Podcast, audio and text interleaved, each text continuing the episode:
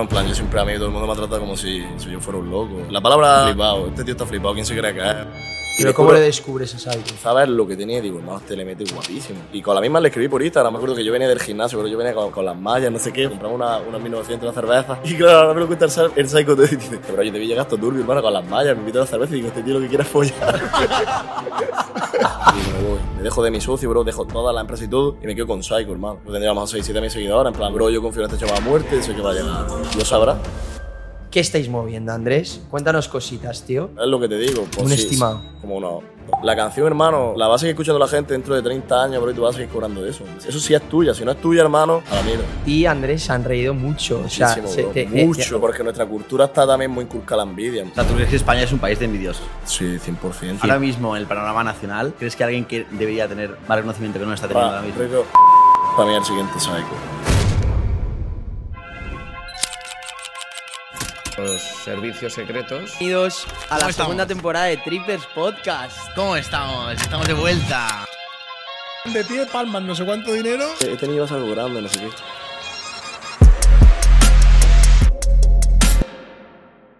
Bienvenidos un día más a Trippers Podcast. ¿Cómo ¿Qué estás, tal? hermanito? Muy bien, ¿y tú? Te estoy viendo todo el puto día. Me pero ves mejor, ¿no? Sin fiebre Sí, ya. tío. Mucho mejor, tío, mucho mejor. Mejor cara. Pues la verdad estoy muy contento y muy a gusto, muy cómodo. Hoy no hay presión.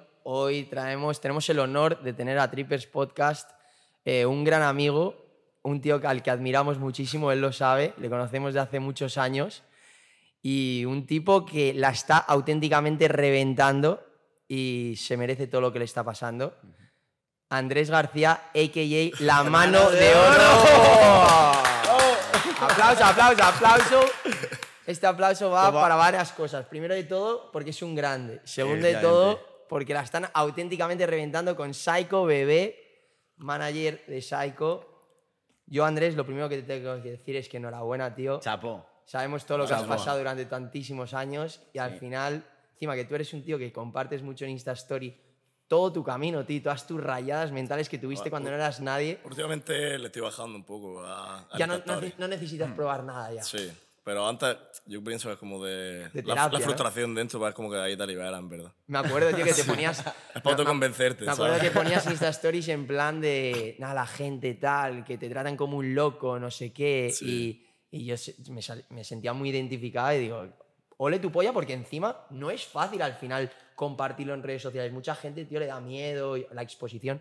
A ti te sudaba la polla, tú ponías todo. Pero por- porque al final yo pienso como que estaba convencido de lo que iba a hacer, ¿sabes lo que te digo? Y, y también por una manera como de exponerme, en plan, si no me salía por final pues quedaba como un tonto, ¿sabes? Correcto. Es que es, una forma de como autoexigirte, ¿no? De Sí. decir, oye, voy a hacer esto y encima es que se lo digo a todo el mundo, ¿no? Sí. Le digo, venga, quiero hacer esto. No, lo dices en redes y así, si no lo haces lo que dices Pero tú, yo pienso quedas- que también, mal. o sea, el motivo por el que lo hacía era más como de liberación o, o como para, es lo que te he dicho antes, o sea, lo pones como que te vas desahogando y tal, y para la gente a lo mejor te da también feedback, pues algunos locos por ahí también que son así, pues te sientes un poco más comprendido, ¿sabes? Pero también había gente que, que, que no pensaba como tú o que era muy diferente. Sí, Y bueno, y que y también y- te y más allí en- en Granada, hermano, en plan, yo siempre a mí todo el mundo me trata como si, pues tú me entiendes, como si yo fuera un loco o tal.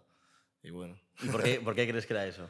Pues porque, hermano, al final yo pienso que hay un camino establecido y a la que alguien se sale, pues es visto como, como alguien raro, ¿sabes? O como este tío está flipado. La palabra es flipado, este tío está flipado, ¿quién se cree que es o tal?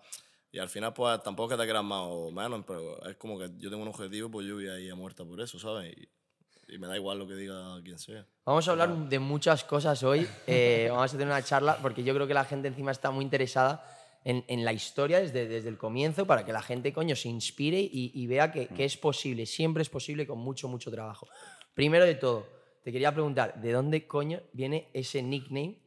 La mano de oro, que es que encima te la pones de, de- de Instagram, o sea, la gente para buscarte tiene que poner la mano de oro. Entonces, Yo me acuerdo cuando lo cambiaste. ¿De dónde- Antes era eh, Andrés García PRD, no, ¿no? no, Andrés Trading. Trading. Andrés Andrés Trading. Pero también era algo de, de producciones, ¿no? Cuando estabas de Eso, DJ eso, hermano, fue como lo- en plan mi correo de Jamás. ¿Sabes lo que te digo? En plan, los comienzos de los comienzos. ¿no? Sí, sí. En los beginnings. los Bueno, es que tenemos que beginnings. decir, nos Pero- hemos dicho que nos conocemos desde que Sí, tenías sí, de 13 toda la años, vida. yo creo. Todo, todo joven, hermano. Sí, ¿verdad? hace 10 años. Nos conocemos ¿eh? por un amigo en común. Nosotros jugábamos al tenis, ya lo sabéis. Un amigo nuestro de Granada jugó al tenis, decidió venirse a Madrid a entrenar con nosotros. Y, y bueno, eh, nuestro amigo eh, Torre eh, conocía a Andrés Y nada, cuando íbamos a Granada, pues nos conocimos desde los 13, 14 años y siempre nos llevamos muy bien.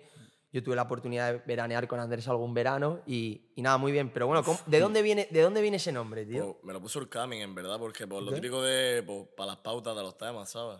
Y por lo que se dice al final, pues no sé qué, el, no sé- el arma secreta, no sé qué. La mano de oro. Pues me puso la mano de oro y en verdad pues, me gustó y, y me lo quedé. Todo lo que toca se convierte en Claro, oro. es que te iba a decir, o sea, está bien pensado, ¿eh? Porque si, lo- si te vas a pensarlo, Básicamente. Camil, Psycho, o sea, todo lo que toca se convierte en oro, ¿no? Bueno, a ver, eh, no me puedo quejar, la verdad. Por ahora va bien la cosa.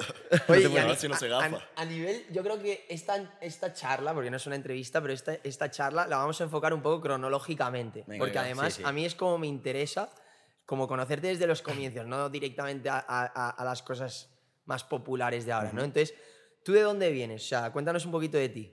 Pues, hermano, pues yo estudié. Bueno, los comienzos de mi historia, en verdad, antes de estudiar, yo fui lo primero de todo DJ. Que eso fue la típica, hermano, que tú estás en el colegio y llega un, un chaval de, de tu clase, mira este programa, qué guapo, no sé qué, era el Virtual DJ. Yo te Pues, todos nos lo instalamos y al final pues quedamos dos. En, bueno, en mi clase quedé yo solo, en verdad.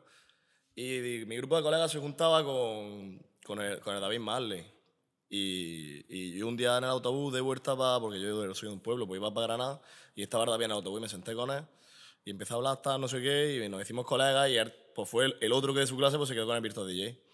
Y a partir de ahí pues como que fuimos los dos pues creciendo juntos, pinchando juntos y todo eso. Y paralelo a eso, pues, siempre había sido también como relaciones públicas, las fiestas live. Y de ahí pues fui ascendiendo a jefe de relaciones públicas. He empezado como a montar mis fiestas de promotor, DJ y tal. Y claro, ya entré en la carrera porque yo hice O sea, tú ADE. estudiaste, ¿no? Sí, sí, Yo tenía todas las notas, en verdad.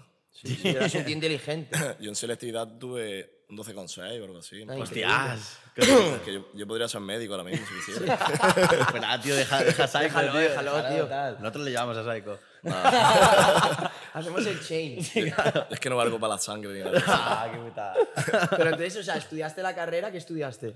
Eh, estudié ADE. Y a- a- porque a mí también me. O sea, dos momentos históricos en mi vida fueron cuando conocí el Virtual DJ, porque eso como que me llevó para la música. Y bueno, antes de eso también como. También es que en el pueblo, hermano, se sale muy pronto. pero En primero de la ESO yo ya estaba de fiesta, ¿sabes? Pero en casa de colegas y todo eso. Pues yo era como el que preparaba los discos y tenía con mis páginas de tal. En plan, siempre como que estaba muy ligado a la música. También, pues, el, el Guitar Hero, el DJ Hero, en plan, como que me flipaba, hermano, de esa movida. Y eso fue como un momento histórico Virtual DJ y otro momento histórico fue el Lobo de Wall Street. Que eso fue en segundo de bachillerato. Yo me acuerdo de ver esa película y decir, "Pff, la puta hostia, en plan, yo quiero este de fase ser para- este. ¿sabes?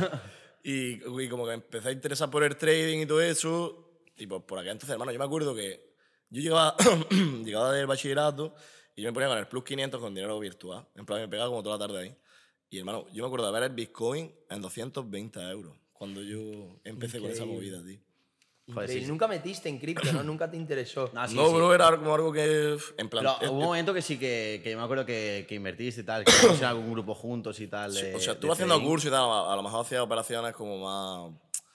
Más swing trading, pero era más especulativo. O sea, Sí, yo, tú- yo tú nunca he de- soporteado ningún proyecto de cripto, por Ah. así decirlo. No, tú eres más, o sea, yo me acuerdo que tú venías más de la parte de trading. Sí, de pero porque no sé, hermano, incluso. como. Es lo que te digo, en plan, he hecho muchos cursos de, de estos que había de- que estaban respaldados por la, la bolsa y esa puta mierda de Madrid. En plan, de Cristo y demás, y bueno, aparte por, por, por internet los típicos, ¿no? Pero como que nunca yo llegué a entenderlo hasta y al final pues yo me meto, hermano, en lo que yo veo que entiendo que piloto, que se me da bien, ¿sabes? Y las cripto era como algo que, pues bueno, pues ahí estaba y tampoco le eché mucha cuenta, en verdad. Y, y bueno, eso cuando empecé ya con el trading y me hice por los cursos de, de la universidad y tal, y, en plan yo me metí a fuego, porque cuando a mí me gusta algo es como que, boom, voy a, a, a fuego. Y ya pues, fundé la compañía esa de, de trading con 18, 19 años tendría. Claro, es que- Y ya, o sea, yo hice primero, había dos cursos, estaba eh, la introducción y el avanzado. Hice la introducción y el avanzado, primero y segundo, y en tercero ya estaba yo dando clase en el curso ese. En plan, yo en tercero de carrera ya daba clase en la universidad, en un curso de la universidad. Y, y ya pues con la compañía esa de trading, bueno, paralelamente pues, también tenía más cosas. Tenía pues un catering de cachimba, que pues en las discotecas pues yo llevaba mis cachimbas a mis trabajadores y tal. Y muchas veces me metía yo también a hacer cachimbas, ¿sabes?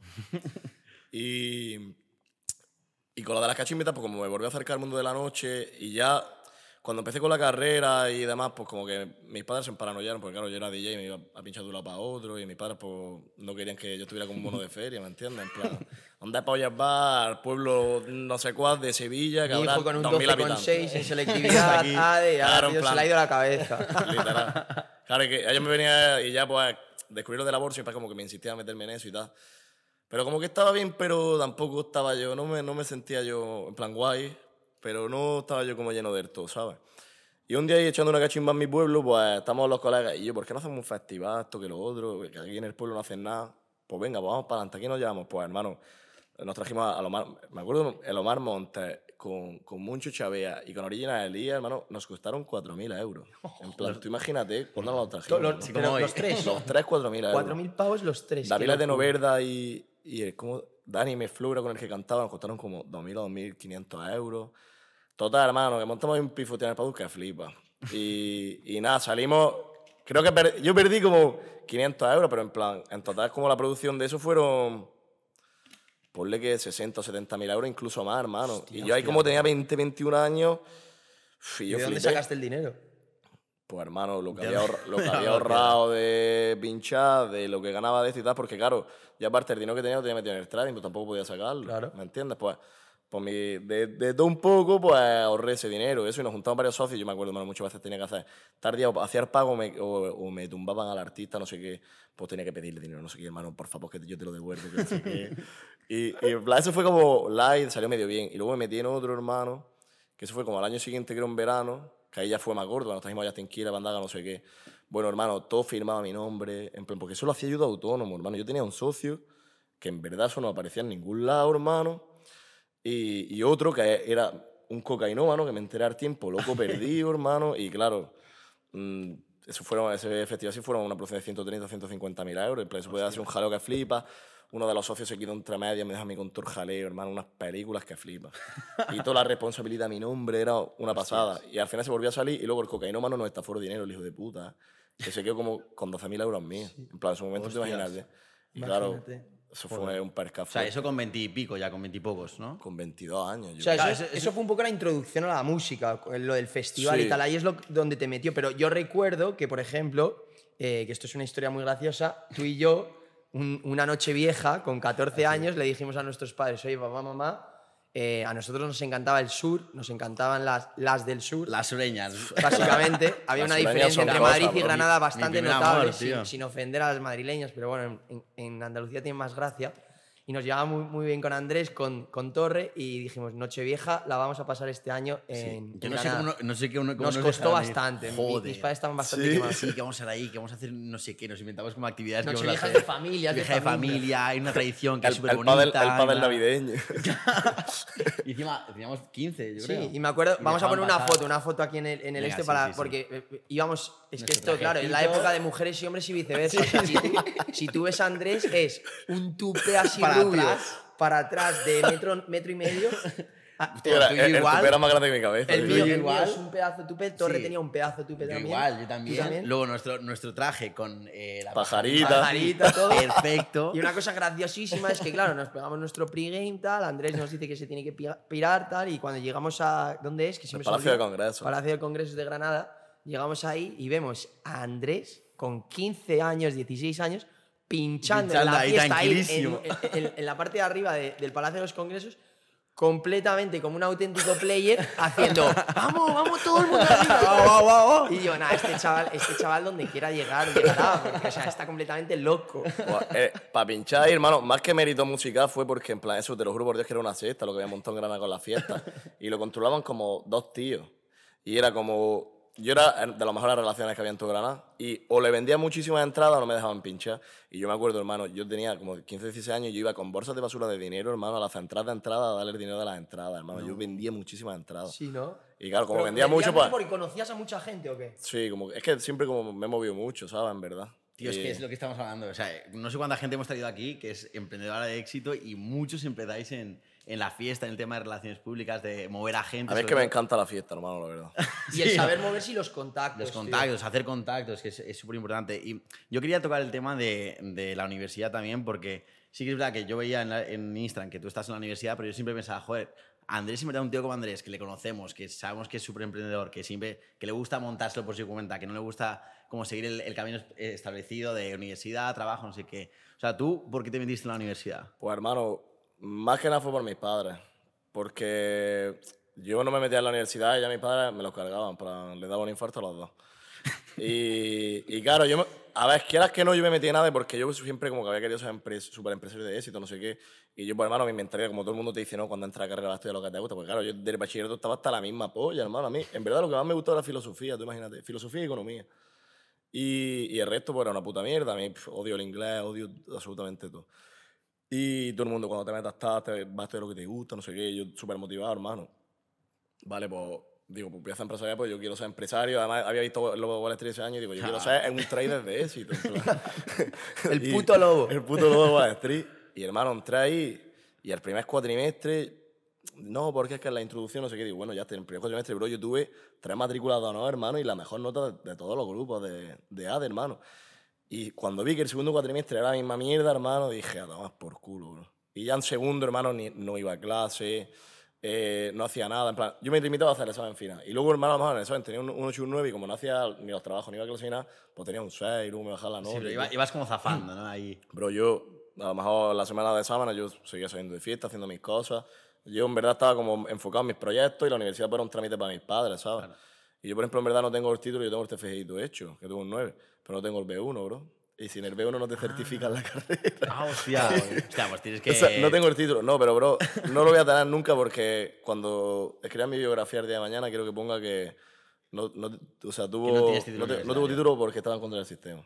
Exacto. Un dropout, un dropout. Un dropout. Yo hice, yo hice hermano, el, el discurso de, de mi carrera y todo, y en plan, como super hate a, a- a la institución, ¿sabes?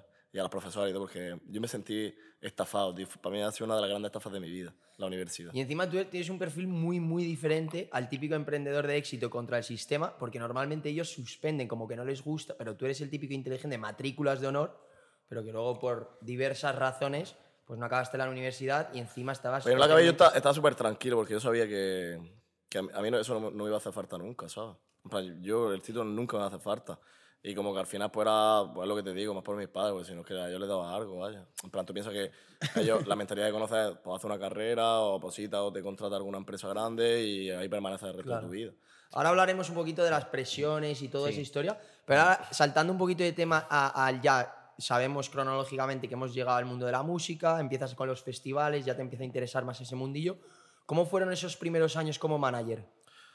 ¿Cómo, Eh, cómo das el salto a manager? ¿Cómo, cómo es ese salto? Pues, a ver, hermano, tampoco, o sea, yo como que nunca lo busqué, ni yo nunca querido ser manager, ni nada, pero eh, la respuesta para esto, en verdad, el discurso que dio Steve Jobs en la universidad esa que dijo como de conectar los puntos, pues es como que toda mi vida se dieron las situaciones para que yo acabara siendo manager, porque eh, al final como que pues tenía nociones de, de música, porque muchos managers pues son negocios y ya está, pero yo al final, hermano, yo escucho una canción, escucho una persona, escucho tal, si algo es bueno, si no es bueno, si va a funcionar, si tal, porque tengo mucho oído, porque es que, hermano, yo me he criado en la música, ¿sabes? Desde pequeño y siempre he tenido mucho oído para todo eso. Entonces, pues, quieras que no me metí en eso. Luego eh, hice un montón de contactos, tanto del mundo de la noche, a la hora de promotores, como de otros artistas, como de tal. Luego también monté una agencia de marketing, que eso se me olvidó decirlo, y ahí le llevaba el servicio de artistas. Por ejemplo, GC Ryan antes tenía un grupo, eh, le llevaba yo el marketing, entonces pilotaba mucho todo el tema de Facebook Ads, todo orientado para artistas, de diseño, incluso yo también hacía mi, mi portada, editaba vídeos. Es como que fui como que poco a poco aprendiendo habilidades que me llevaron a, a ser manager, en verdad. Y yo, después de hacer de este que os dije de Plaza de Toros, bueno, en ese festival, hermano, mi socio me dejó tirado un mes y se habían vendido como 200 entradas o algo así, en plan, le había sudado la polla, tú. Y, y yo pues tuve que cargarme el muerto y digo, ¿cómo polla revivo yo esto? Pues hermano, yo me acuerdo que por el día eh, yo estaba trabajando full y por la noche hacía un curso de, de Facebook para darle promo a Ardest y demás. Y, y, pues también hice un equipo de creativos de la hostia, porque yo también tengo como mucha mentalidad creativa, ¿sabes? Entonces, pues hice unas publicidades de la mega hostia. Tenía conmigo un chaval que se llama Javo, que pues, a la hora de editar y todo eso, pues me hacía todo lo que yo quisiera. Le dimos un bombo de la hostia. eh, monté también un equipo de relaciones públicas de la hostia. Y teníamos ya los cazas de cartel. Y justo por aquel entonces empezó a so- a, a sonar la de Mirándote de RVFV. Digo, esto se va a pegar seguro. Y, y le escribí al chaval, hermano, y yo creo que el primer vuelo el segundo de Rafa fue conmigo, hermano. Ya RVFV lo contraté por 600 euros, hermano. Pues pillé RVFV, en aquel entonces salió la canción esa de Diabla, de John Bennett y Chris B. Me lo traje gratis, bro. Le pagué los gastos. Eh, la de Juan Fran, esta de, que pegó de Mi Morena, le pagué otros 600 euros, algo así. Es como que todos los que empezaron a despuntar, como que yo los pillé de una, pum, y tal. Y como que era, para mí, como la primera generación, por así decirlo, o el primer destello de, que, de movimiento urbano en España, en el sentido de como más reggaetón, por así decirlo, porque siempre había estado por rollo Purgan y todo eso, pero era como más underground. Y esos chavales era como ya música más que todo el mundo podía consumir, en verdad. Y yo pienso que es la primera vez que se dio, para mi gusto. Y yo vi a Rafa, vi a no sé cuál, y digo, hermano, yo pienso que a mí se me daría de puta madre llevar a un chaval. Como que yo tenía ese run run en la cabeza. Digo, a mí yo creo que me gustaría eso, yo creo que se me daría de puta madre. Pero pues tampoco iba a forzarlo, porque yo nunca había conocido a un chaval que, que a mí me gustara y tal. Y yo tenía un relaciones públicas, que él me decía como que tenía un grupo, no sé, yo tampoco le echaba mucha cuenta, en verdad. Y un día sube un vídeo a su Instagram, hermano, con, como si estuviera cantando, ¿eh? En plan, de un tema era tu nombre del Cami. Y digo, bro, ¿está esto qué, qué, qué tema es este? Cabrón, qué guapo, no sé qué. Dice, no, bro, este es mi colega, eso que yo siempre te he dicho, mi colega Loren, no sé qué, que era Arcami. Y, le dije, pues hermano, pues venga, vamos a reunirnos esta tarde de una y vamos a hablar con él, no sé qué. Hermano, y pues me reuní con el chaval y empecé a hacer manager, bro. Así. Hola, ¿qué ¿Pero tal? Manager. algo ese primer día o nada, de palabra? De palabra todo, hermano. Firmamos luego como a. No sé, como a los 8 o 9 meses. ¿Y cuántos seguidores tenía en aquel entonces? O sea, ¿dónde estaba. Camin? Tenía como 3.000 o 4.000 seguidores, bro. Hostia, yo tengo 3.000, ¿eh? Cuidado. Pues, yo hago freestyle, ¿eh? Ojito, ¿eh? Ojo, ojo que puedas dejar stripper, Sí, tío. no. Tienes, Cuidado, tienes eh. que buscar un nuevo, un nuevo compañero. Ya, tú, que empieza ahí. Cuidado, tío, tío, que... Pero, cuidado. pero una cosa, que esto es una locura. O sea, Camin tenía 3.000 seguidores, le conoces porque de oído te gusta un tema, Sí. manager, así de palabra, tal. Y, o sea, ¿qué le cuentas? O sea, que dices, vale, vamos a Pues, hacer esto. o Pues le he dicho, hermano, en plan, yo, pues, yo he montado festivales, eh, pues, quieres que normal y también como que era un producto muy reconocido. Yo trabajo con el Marley y tal, no sé qué. Eh, le llevo el marketing, a- en plan, le dije a los los artistas que le había llevado el marketing. Como que, pues, que yo tenía contactos pues, de booking a nivel de bolos, de productores, de, de otros artistas, el marketing para ser artista. Luego también, pues, hermano, yo, pues, eh, la distribución pues con DistroKid, eso de subir la música al Instagram, que ahora lo hace cualquiera, pues a- en aquel entonces, hermano, era como algo que él, por ejemplo, había sacado un tema y no sabía subirlo a- al Spotify ni nada de eso. Y yo pues como que pilotaba todo eso porque ya se lo había hecho otros artistas, ¿me entiendes? Entonces pues como que tenía esas habilidades. Y pues yo le dije, pues está, mira, hermano, está, yo sé hacer esto, sé hacer lo otro, yo creo que tienes potencial, hermano, a mí me gustaría como invertir en ti, trabajar en ti y tal. Vale, y ahí, y ahí tú tuviste que invertir dinero, aparte de tu Sí. tiempo.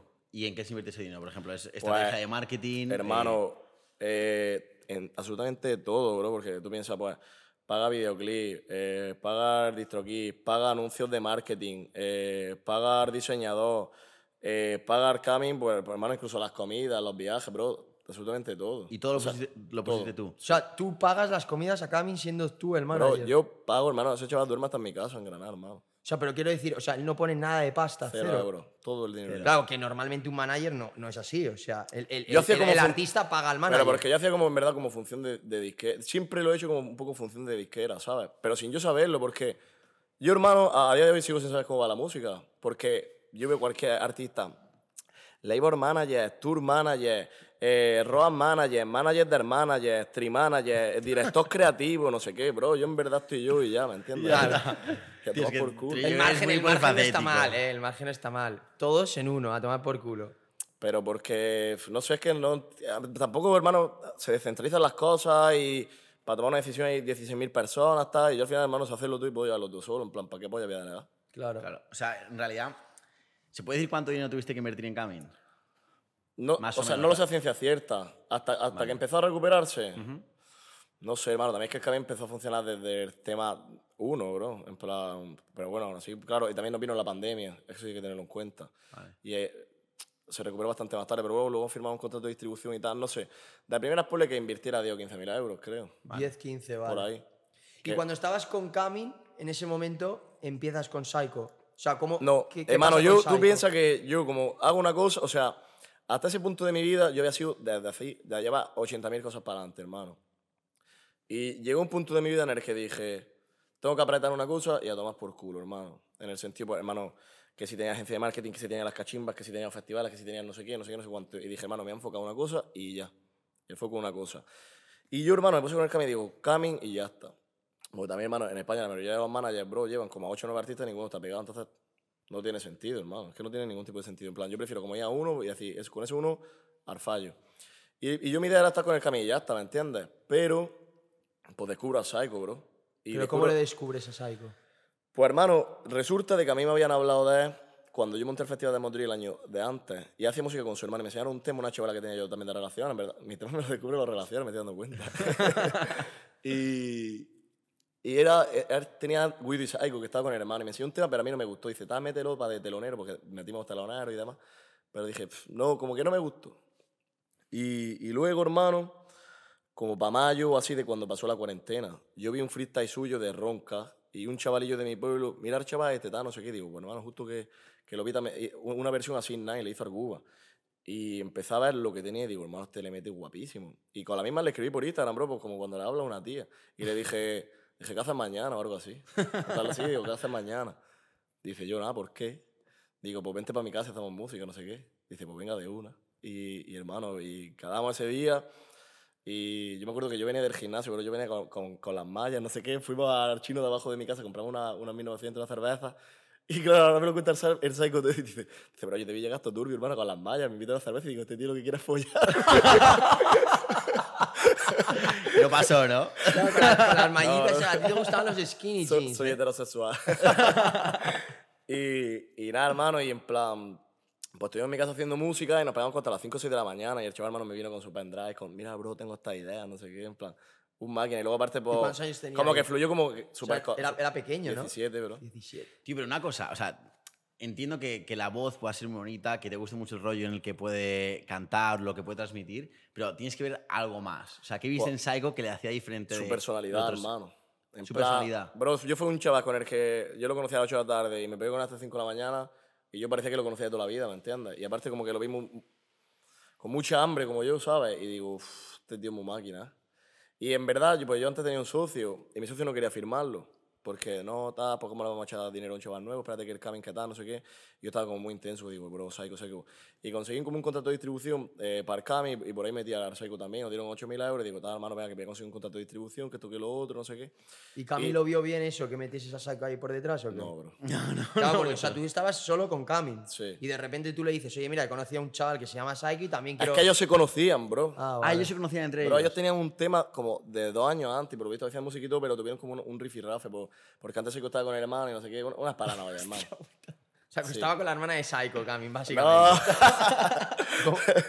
Pues, no eh, Psycho que era, que era cantante y en plan, como estaba con su hermano, pues tuvieron una paranoia con, como con el hermano y no Ah, sé qué. vale, Ah, vale, vale, vale. Digo, hostia. Aclaramos. Vale, Pero tuvieron, aclaramos, una tuvieron una diferencia como el Camin con el hermano del Psycho, no sé qué, hay unas paranoias. Vale, como vale, ahí. vale. Oye, una cosa, para que la gente se entere y que yo me entere, esto de los eh, contratos de distribución, Contrato de Eso es. distribución, hermano, en plan, hay como tres tipos de contratos en la industria. Por un lado, está un contrato discográfico de toda la vida de Dios, que puede ser por trabajo o puede ser por tiempo. Yo te firmo a ti, hermano Reyes, durante dos o tres años exploto tu marca con derecho a, cuando acabemos, derecho de, de tal, de volver a firmarte y no sé qué. Pues entonces yo me quedo entre un 80, 90% de tu música y, de, y, bueno, luego los bolos a lo mejor menos, tal. Y eh, a cambio yo te, yo te invierto el dinero, ¿sabes? Eso es contrato discográfico, Vale. como tal. O sea, Hostia. un artista que está firmado, 80, hermano, 90% me un artista que está locura, ¿eh? firmado no se lleva más de un 20% de su música nunca. hostia. Eso es discográfico. Luego está contrato por obra. Pues hermano, yo te vendo un disco, el disco es tuyo, o contrato de cesión. Yo te cedo este disco durante 10, 20 años, lo explota y cuando acabes de explotarlo me vuelvo a mierda este. Si te lo vendo, pues es siempre tuyo, tú te quedas ese 80, 85% y me da a mí tanto dinero. Por eso, que, eso sí creo que le pasó a 6 9 al rapero. Sí, él los él cuatro vendía- o cinco temas él que ve- tiene billón de visitas. Tiene un podcast co- en Puerto Rico que dice que ha, met- que ha ganado cero euros con esos cinco temas él, de billón él de licenció visitas. los temas, eso se llama licenciar temas. Y luego está el contrato de distribución, que es la música es mía, la propiedad es mía, y yo a cambio te doy un porcentaje por tú distribuírmelo, o sea, por tú subirme a Spotify, por decir, porque hermano, en plan, eso es un puto jaleo. Y aparte, una distribuidora que tiene un gran catálogo va a tener un mejor acuerdo con Spotify que si llego yo de la nada. Aparte, te hace falta licencias, hermano, que valen millones de euros. En plan, no tiene sentido tú montar una distribuidora. O sea, que es la opción mejor, sin duda. Pues depende de. Es que depende mucho, hermano, porque un artista a lo mejor que es mainstream o pop, si una discográfica no funciona, ¿me entiendes? Nosotros, hermano, pues gracias a Dios tenemos la suerte de que con distribuidora vamos que chutamos, hermano, y todo es nuestro y hacemos lo que nos sale la polla, no rendimos cuenta a nadie, el control es nuestro, hacemos lo que queramos. Exacto. Vale. Vale. O sea, y entonces, volviendo un poco al tema, eh, conoces a Psycho, Psycho te encanta, es un chaval súper ambicioso como tú, tú estabas con Camin, le explicas a Camin eso. Consigues co- firmar un contrato con Camin metiendo a Saiko un poquito por detrás. A Camin no le mola mucho, pero bueno, da igual, no nos interesa ese tema, seguimos.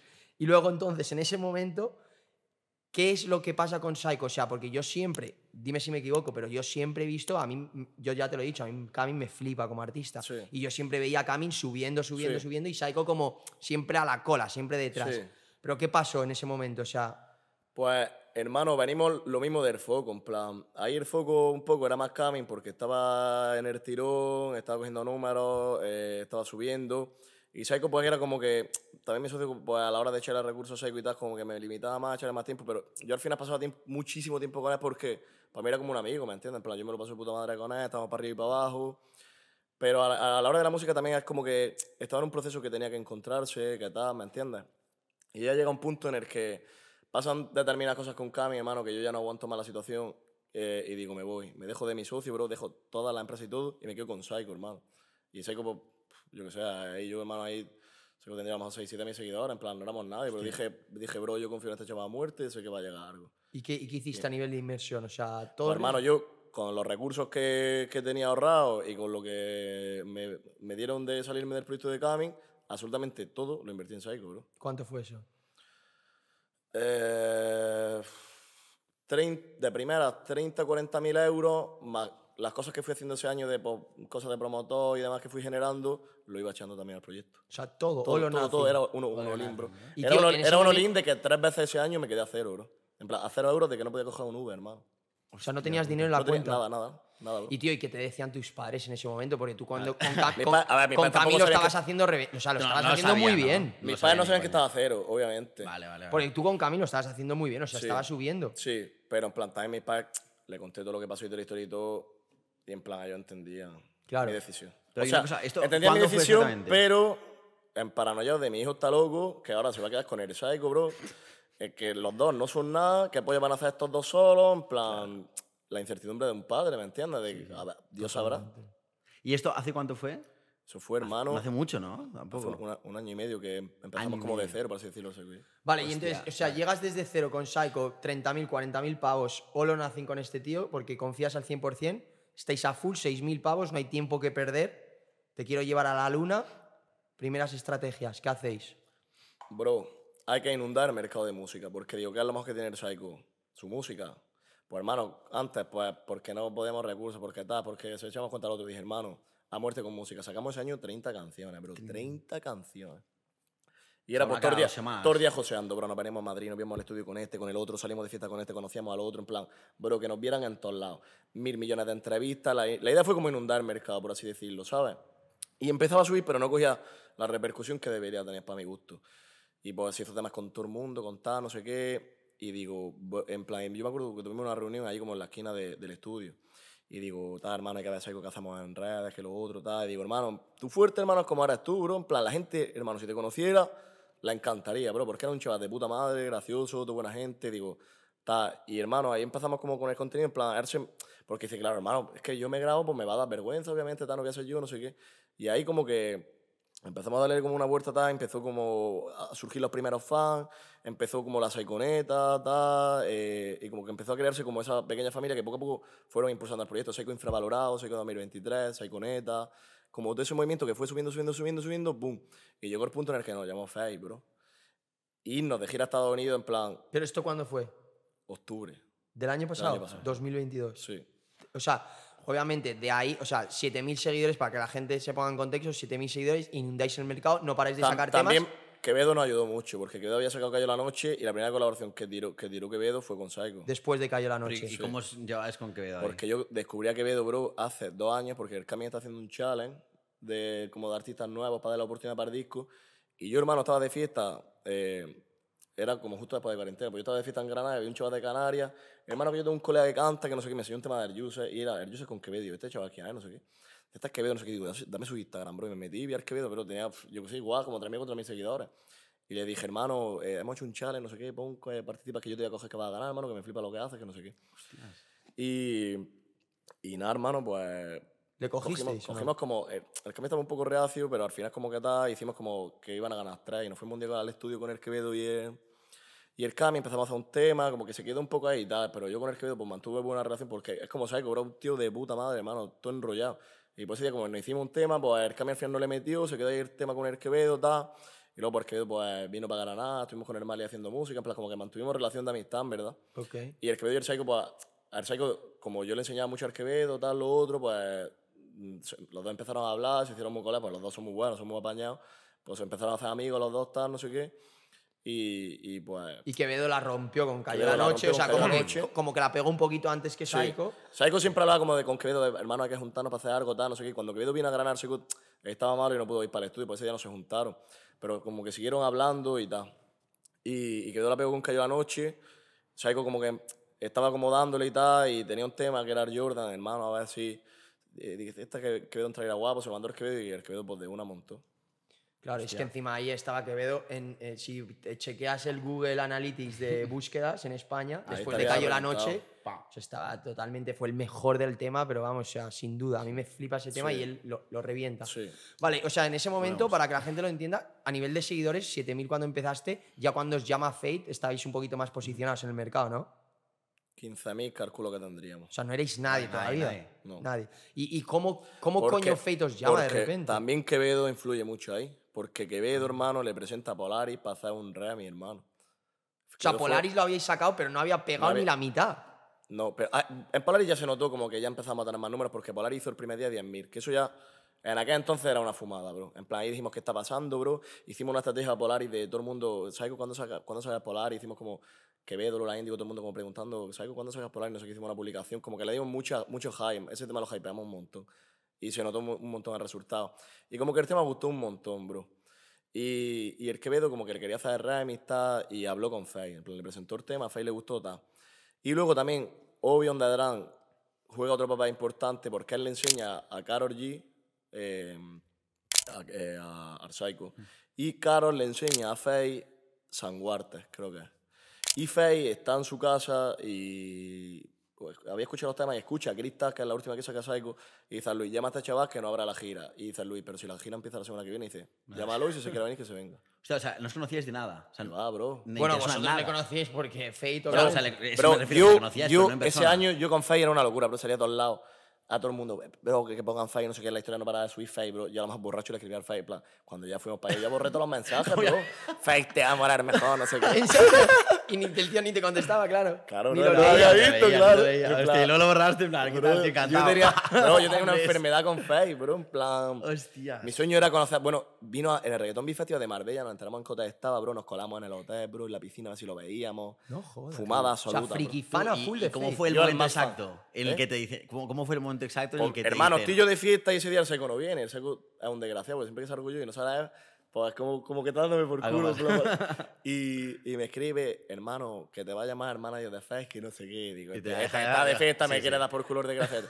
Digo, hermano, ¿qué pues, me estás contando? Hazme caso, hermano, sabes que te va a llamar el manager de Face. Digo, esto es una fumada del psycho. digo, ¿sabes con qué me sorprende? En plan, yo digo, pues me gasta una broma, pero a ver qué broma. Pues, hermano, salgo y veo el número, pone más uno de Miami. Digo, esto no puede ser verdad, hermano. Y lo cojo, ah, bicho, ¿qué pasa? Soy Luis, hermano de Fercho, no sé qué. Ah, que el Fercho quiere que, que se venga Psycho y la gira de Estados Unidos. No sé Y yo, ¿qué, qué, qué, qué, qué qué Y yo medio borracho, bro. Y yo, ¿qué polla está pasando, bro? Y, y hermano, yo me acuerdo de esa noche, de yo acababa la fiesta, volverme a mi casa y yo iba llorando en el coche, bro. No, claro, bro. Y después están mis padres, y, y, y en entonces mis padres... Estás borracho, tal. ¿Quién es fake? ¿Quién es ¿Qué estás hablando? En plan, ¿sabes qué? ¿Cómo que Estados Unidos? ¿Cómo te estás de Estados Unidos? ¿Qué estás loco, José Andrés? No sé qué. Te está yendo la olla. A ver, tío, tus padres tienen cielo ganado. Eso, lo que, lo, que, lo que han vivido, yo creo, esos No, últimos 10 años, se van a Tío, pero yo- flipado. Yo me acuerdo, es que yo me acuerdo que de repente, claro, esto fue a lo mejor a los días de después, cuando sacasteis el flyer, que yo te lo dije en Nueva York, de repente, claro, lo puso Quevedo, Quevedo compartió ese Sí, flyer y dije, compartió. hostia, Quevedo se va de artista invitado para Face. Sí. Pero, y luego, pero luego lo pones tú, me meto otra vez en el flyer y digo, ¿Psycho? Hostia puta, pero ¿cómo? Y te escribo, bro, pero ¿qué dices, bro? Sí, Esto es una increíble. puta locura, hermano. Sí, bro. Y eh, una cosa muy, muy graciosa es que, claro, vosotros hacéis una gira por todo Estados Unidos. Estados Unidos entero. Y cuando fuisteis a Nueva York me escribiste, oye, bro, estoy en Nueva York, vamos a vernos, hacía mucho que no nos veíamos, tal. Y llegamos a, o sea, llegáis a Nueva York, nos vemos, tal. Y, y nada, damos un paseo por Nueva York, hacemos un catch-up, tal. Y yo, claro, yo flipando, te digo, bro, pero esta puta locura, bro. Y me dice, no, bro, me cuenta toda esta historia de que no se lo creía, tal. Y digo, ¿y ahora qué? O sea, cuando volváis de Estados Unidos, o sea, los 15.000 esos seguidores os lo pasáis por la punta del rabo. O sea, sois otra persona, sois otro tipo de artistas, otro mercado. Y me dices, nunca se me olvidará, me dices, no, bro, en cuanto volvamos de Estados Unidos, esto ya se va a la puta luna. Y fue volver a España y el resto es historia. Sí, es que como que el timing fue perfecto y la sucesión de hechos fue perfecta. En plan, te lo juro por Dios, hermano, es que no podía pasar todo mejor. O sea, parece que estaba escrito tú, te lo juro, tío. No, no, 100%. En plan, todas las cosas que sucedían a la vez y se retroalimentaban entre tú, en plan. Y yo fue de loco. Eso es una lección muy importante que le voy a decir y creo que es importante decirlo, que tú encima siempre lo dices y me siento muy identificado y por eso siempre hay que tener visión a largo plazo. Andrés siempre dice, el tiempo de Dios es perfecto. Sí, bro. Y es 100% así, tío. Muchas veces nos centramos en el corto plazo y tienes que tener la paciencia, confiar en el proceso, que tú eres muy de confiar Hermano, en el es que, proceso. o sea, yo tengo 26 años, pero desde que tengo ce- cero años es la primera vez que me va bien, hermano. Y llevo desde que tengo 18 años de autónomo, bro. En plan, llevo 8 años joseando al máximo nivel, bro. Yo no tengo tiempo libre desde hace 8 años, hermano. O sea, pom, pom, pom, dándole lo que fuera. Pero yo no he tenido tiempo libre, hermano, nunca. Es lo que dice y lo que hemos hablado con Sese, tío, que al final, si tienes la visión y actúas como quieres, como la persona que quieres llegar a ser, el universo, tío, y, el, y Dios, lo que creas. Y yo muchas veces me he paranoiado, en verdad, de decir, bro, esto puede ser una fumada a mí y tal, pero yo sabía que no, en plan, como algo dentro de mí. Ahora vamos a hablar de Deep Sí. Conversation, pero Sí, ahora. antes, Vamos antes, a hacer antes la de- gira. antes- antes de esto, antes esto. de esto, de lo de la gira y tal, o sea, sí, vamos a hablar de Deep Conversation, pero dale, dale. No, yo quería saber un poco la gira cómo fue. O sea, luego. ¿En eh, Estados Unidos? En Estados Unidos. La mejor experiencia de Aparte de la experiencia de la charlita de por Times Square con Ridru, que seguro fue lo mejor de la gira. ¿Qué No tal, ¿qué no tal creo. además? yo, yo, yo me acuerdo, coño, yo cuando estaba con el ritmo de, en que Times Square se llama, donde Sí, las pantallas, pero yo estaba en una película y todo, en- ahí en Spiderman, ¿me entiendes? No? En plan, yo estaba flipando, bro. Y, y, y para Psycho, o sea, de repente pasar de actuar en Granada, en España, tal, pero a nivel que- un poco más bajo, Es que tiene, subir a eso. tiene muchas tablas el cabrón, bro. Él se subió la primera vez y el Face estaba flipando, porque el Face ¿Sí? se encapuchó para verlo así como de sorpresa y el Checo lo pilló como antes, porque no quería que se pusiera nervioso el Face. Y Face flipó y dice, hermano, si tiene unas tablas que flipa. Y, y para ti no fue en plan, hostia, de repente estoy actuando aquí en Nueva York, en Miami, Los Ángeles y tal. Yo, la verdad es que la gocé, hermano. Sí, ¿no? En plan, yo eh, disfruté esa experiencia, te lo juro por Dios, que yo no podría haberlo disfrutado más. ¿Qué es lo que aprendisteis de Fate y el equipo de Fate? que obviamente están mil en top cosas, mil cosas. Pero aparte, su equipo, hermano, y su, y su equipo y nuestro equipo, o sea, literalmente somos los mismos, hermano. O sea, parece que somos nosotros de Colombia, tío. O sea, a nivel de, de la mentalidad, como la cultura que hay en la organización, eh, es todo igual que nosotros, hermano. Son súper buena gente, súper apañados. Son amigos, hermano. Amigos, pues, que trabajan juntos, ¿sabes? Y luego, aparte, súper profesionales, tío. O sea, todo el mundo es súper bueno. Luego, hermano, ayudan que flipas, son muy apañados. Yo, desde primera hora nos integraron un montón con ellos.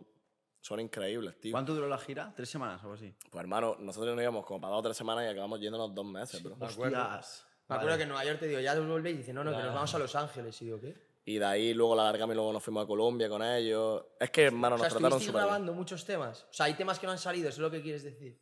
No, o sea, fue porque seguimos abriendo la show.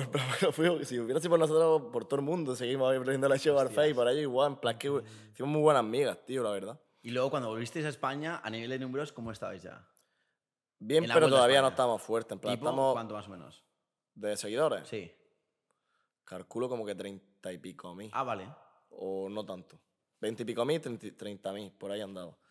Y ya ahí justo sale Twenty Remy, pasa que, que Beto lo entrevista y va a dice Artista 2023 Psycho, empiezan los influencers a subir cosas, se juntan muchos factores, hermano, muchos factores que hacen que salga Sicora, hermano. Sicora se nota que flipa, también Lía se enrolló mucho saliendo en el videoclip, eso le dio mucha es un visibilidad. puto temazo, tío. Salió Sicora, salieron las Brad Remy, Psycho vuelve a romper en ese tema y todo, como que se gesta todo para hacer Supernova, boom, a la mierda todo. Y a la mierda. Buah, Sí, y, lo, y lo dice, o sea, Psycho lo dice que Supernova le cambió la vida, Es el- obviamente. es- tú eres el, Pola- es el boom. Polaris, Polaris, Polaris. Remix. Ahí, remix. Pol- Polari, original. Para mí hay varios temas clave en la discografía de Psycho.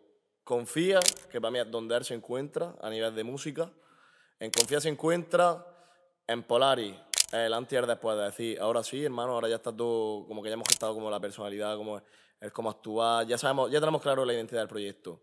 Polari, Supernova es como cuando todo se dispara y Polari Remy es como que ya es internacional, ¿sabes? Internacional. Hostia. Y tío, en el momento que, que volvéis, ya supongo que el viajar y el, el estar con gente como Faye, con su equipo, os abre un poco la mente en el sentido de pensar mucho más en grande, que esto lo hablamos mucho Alex y yo, de eh, puedes pensar en grande o puedes pensar incluso más grande. Y cuando estás con Sí. gente así, De hecho, hermano, eh, gracias a la gira de Face, porque claro, hermano, la mentalidad en España de los artistas es que tú llegas, y vas a hacer toda la pasta que puedas en el tiempo que puedas, en el sentido, pues me llaman de ahí, voy, me llaman de ahí, voy, me llaman de ahí, voy. Y, nosotros dijimos, hermano, hay que hacer una comunidad de fans. ¿Me entiendes? No hay que consolidar a los fans, hay que consolidar el proyecto. ¿Qué hacemos? Nos prostituimos en discotecas, en ferias y en mierda, hermano, dando un show de mierda. Pues, hermano, en, literalmente llegamos y en una semana, bro, me acuerdo que monté una gira por toda España, bro. Alquilamos nosotros la sala, montamos nosotros la tiquetera, la venta, todo nosotros, bro. Eh, hicimos salas de venta propia, que eso en reggaetón hemos sido el primer artista que lo ha hecho de España, porque eso a lo mejor los raperos y tal, pues sí se hacía. Pero en reggaetón ningún artista vende salas, ¿me entiendes? Conciertos. La gente pagaba, bro, por ir al concierto del Psycho y luego se iba a su casa, bro. Los artistas de reggaetón, hermano, pues tú ibas a la discoteca de fiesta, te cantabas sus temas más pegados y seguías de fiesta y ya. Pero no ibas a ver al artista. Y yo digo, hermano, hay que conseguir que vayan a ver al artista porque hay que vender tickets, el proyecto tiene que ser un proyecto de verdad, que ser un artista de verdad, no un artista de reggaetón del momento, ¿me entiendes? Y eso lo cogimos mucho de tío, porque ellos pues hacían, obviamente, salas de 3.000 personas y estadio y el copón, pero como que yo dije, digo, hermano, hay que ir a todas las ciudades, hay que fidelizar público allí, hay que que la gente vea qué tal, que se empieza a grabar TikTok, la gente que se empieza a regar que el Psycho hace buenos conciertos, qué tal. ¿Cuál, cuál es la, cuál es la comunidad más fiel, obviamente, después de España de Psycho? Vuestra fanbase más grande. Eh, números creo que está México, no sé si es México o es Chile, pero como que Latinoamérica es que yo lo veo como una unidad. En plan, no veo yo un país más que otro, es como en general por O sea, Latinoamérica. España. Latinoamérica y Estados, Estados Unidos. Unidos, sí. Vale, vale. Y También, también es que eh, en números Puerto Rico lo computan como Estados Unidos, pero en Puerto Rico estamos pegando una subida muy fuerte. ahora. es otro mundo también, porque es Puerto Rico al final llegan muchos artistas, habla español, es diferente, sí, ¿no? Sí. Hay una cultura muy grande. Oye, y una cosita, o sea, ahora que ya entendemos un poco cuál ha sido el recorrido de Psycho, eh, yo creo que a la gente le interesa mucho. En Trippers siempre somos open mind, eh, el dinero nunca ha sido tabú. ¿Qué estáis moviendo, Andrés? Cuéntanos cositas, tío. Pues a nivel de música, a nivel de... A nivel de música y de facturación, Sí, lo, lo primero que tengo que decir que bueno, nos tenemos en el WhatsApp y tal, y tú lo tienes de empresa. Y tú tienes el catálogo de que, que también tenías a Marley. Sí. Claro. Y para que, a la gente lo entienda, para que la gente lo entienda. O sea, que tiene Vale. un WhatsApp de empresa. Una y- WhatsApp empresa donde tiene un, catálogo con los artistas que representas, ¿no? Sí. Y pones el caché, Sí. que es, pues supongo, contratarles para, para una actuación. Y siempre lo comentamos que hace unos meses era, en- no sé si estaba en... Está en 20.000, 12.000, No, yo creo 20.000. que- sí, incluso 10.000, 50. ¿no? Pero esa ha sido la subida del Bitcoin, bro. La ciudad de Bitcoin, esa sido, esa sido la Más, más me gustaría que fuese la de Bitcoin. O sea, la habéis superado el Bitcoin rapidito. Hostia, sí me acuerdo que era 10.000 hace unos meses y de repente lo vi el otro día y 100.000 ya. Sí. Bueno, no, ya, ya está... Es más, voy a quitarlo ya del catálogo. Quítalo ya, ¿no? No, voy a quitarlo porque ya, en plan, eso ya ha caducado, ha aspirado. los Así, 100.000. ¿cuándo, cuándo estamos ahora hablando? Pues para el año que viene, bro, en plan, pues también tenemos que ver, porque ya eh, los shows del año que viene no es como este año que todo el mundo nos puede contratar. El año que viene, hermano, va a haber un rey de la hostia, porque todo lleva una iluminación, eh, unas pantallas, un sonido, una escenografía, una realización, un montaje de la mega hostia, que se pueda, es muy complicado hacer, o a lo mejor solo el rider, no sé, hermano, a lo mejor te va 60.000 pavos o algo así, solo el rider, ¿me entiendes? Vale. Que eso lo tienen que poner ellos para, para que Claro. vosotros aceptéis. 60.000 más los gastos, más toda la querida nueva que vaya el año que viene. Pero estamos barajando todavía lo que vamos a estar el año que viene, que yo creo que pues, andaremos en ciento y pico más raiders, ¿sabes? Vale, o sea, unos 200.000 más o menos. Por ahí. Por ahí. O sea, que si queréis contratar a Psycho, 200k. Básicamente, bien, estamos, seguimos luego. Sí, seguimos. Eh, hay Eh, promotores interesados viendo el podcast, por ahí se van a mover los precios. Por ahí se van a mover los no, pero, precios. ¿sabes qué pasa? Que el año que viene también, creo que la mayoría vamos a hacer giras. Bueno, no, creo no. Por ejemplo, Plaza de Toros ha sido producción propia nuestra y el año que viene la mayoría va a ser producción propia nuestra. En el sentido, vamos a alquilar la Plaza de Toros, vamos a alquilar esto y lo vamos a montar nosotros. Vale, claro, eso te iba a decir. O sea, ¿cuál es el porcentaje en O sea, de para, eventos para, para que yo el año que viene venda una ciudad, tiene que ser que gane lo mismo, que si lo voy a montar yo, que me garantice que me, me- lo van a montar igual y que me voy a despreocupar. Y que te O hagan- sea, que voy a ganar lo mismo, trabajo, ¿no? que voy a ganar lo mismo y que me voy a despreocupar. Claro, si no, no lo vendo. vale. eso, eso es importante decirlo. O sea, que Andrés no es que se tire aquí, que somos 200k porque me sale de la polla. O sea, es básicamente porque lo generáis. Claro, Pero bro, o sea, tú piensas, ahora mismo, hermano, me tengo que salir del podcast porque hemos ampliado 700 entradas que se han vendido en un minuto, bro. Exacto. Sí, sí, no, Y, la Plaza de Toros, que fueron 9.000 personas, bro, se vendieron en 5 minutos. Exacto. ¿Y cuántas actuaciones crees que podéis hacer el año que viene? Yo creo que en España vamos a andar por 20, 30 nomás. Este 20, año hemos 30, hecho... y en general, Este año hemos hecho 89. Hostia, en mucho, España, sí, este año sí, sí. 89. Y en general, pues no sé, bro. En plan, porque también dependemos de Latinoamérica, ves qué, qué estrategia hemos seguido eso. Pero pon- ponle que andamos por 50. unas 50, 60. Vale, pues nada, Y- a- hacer números. Vale. No, pero en Latinoamérica es menos, obviamente ahí el- o sea, tú piensas que el año que viene de Latinoamérica va a ser como este año de España. Claro, porque, Vale, la, vale, porque claro. el Es un mercado nuevo. Es mucho menor. es un mercado nuevo, que- Claro, hay que, claro. O sea, ahora hay que, como todo, hay que ir de menos a más y hay Sí, que pasar claro. el proceso también de Ah, Latinoamérica. mira, a esto es una pregunta que, que- que me, que me acaba de surgir. Vale, y entonces en ese caso, obviamente, el fanbase de Latinoamérica es mucho menor, por lo tanto, el caché es mucho menor, pero me, me interesa esto. ¿Qué pasaría si vosotros tenéis un concierto para hacer en España? Podéis meteros 200k y os llama uno muy interesante de Chile o Argentina con mucho menos dinero. ¿Qué decisión tomas? Es que lo tenemos programado, porque por ejemplo en España hasta abril ya no vamos a girar más. De septiembre a abril no hay conciertos de Psycho. En plan, hermano, a mí me ofrecen 300.000 euros en diciembre y yo casi seguro que digo que no. ¿Por qué? Pues porque es la estrategia, hermano. O sea, pero porque, porque os vais a otro lado o qué? No, pero bueno, sí, en diciembre estamos en Latinoamérica, pero aparte, aunque estuviéramos en España. No porque, bro, confunda a la gente. Le das demasiado, ¿tú crees? No, porque hermano, si estamos en gira de Abría, ta, y tiene que ser con este raíces, con esta escenografía, presentando este disco, con este proyecto, está. Y eso es así, hermano. Y si te dan medio millón de euros, pues nada, da igual.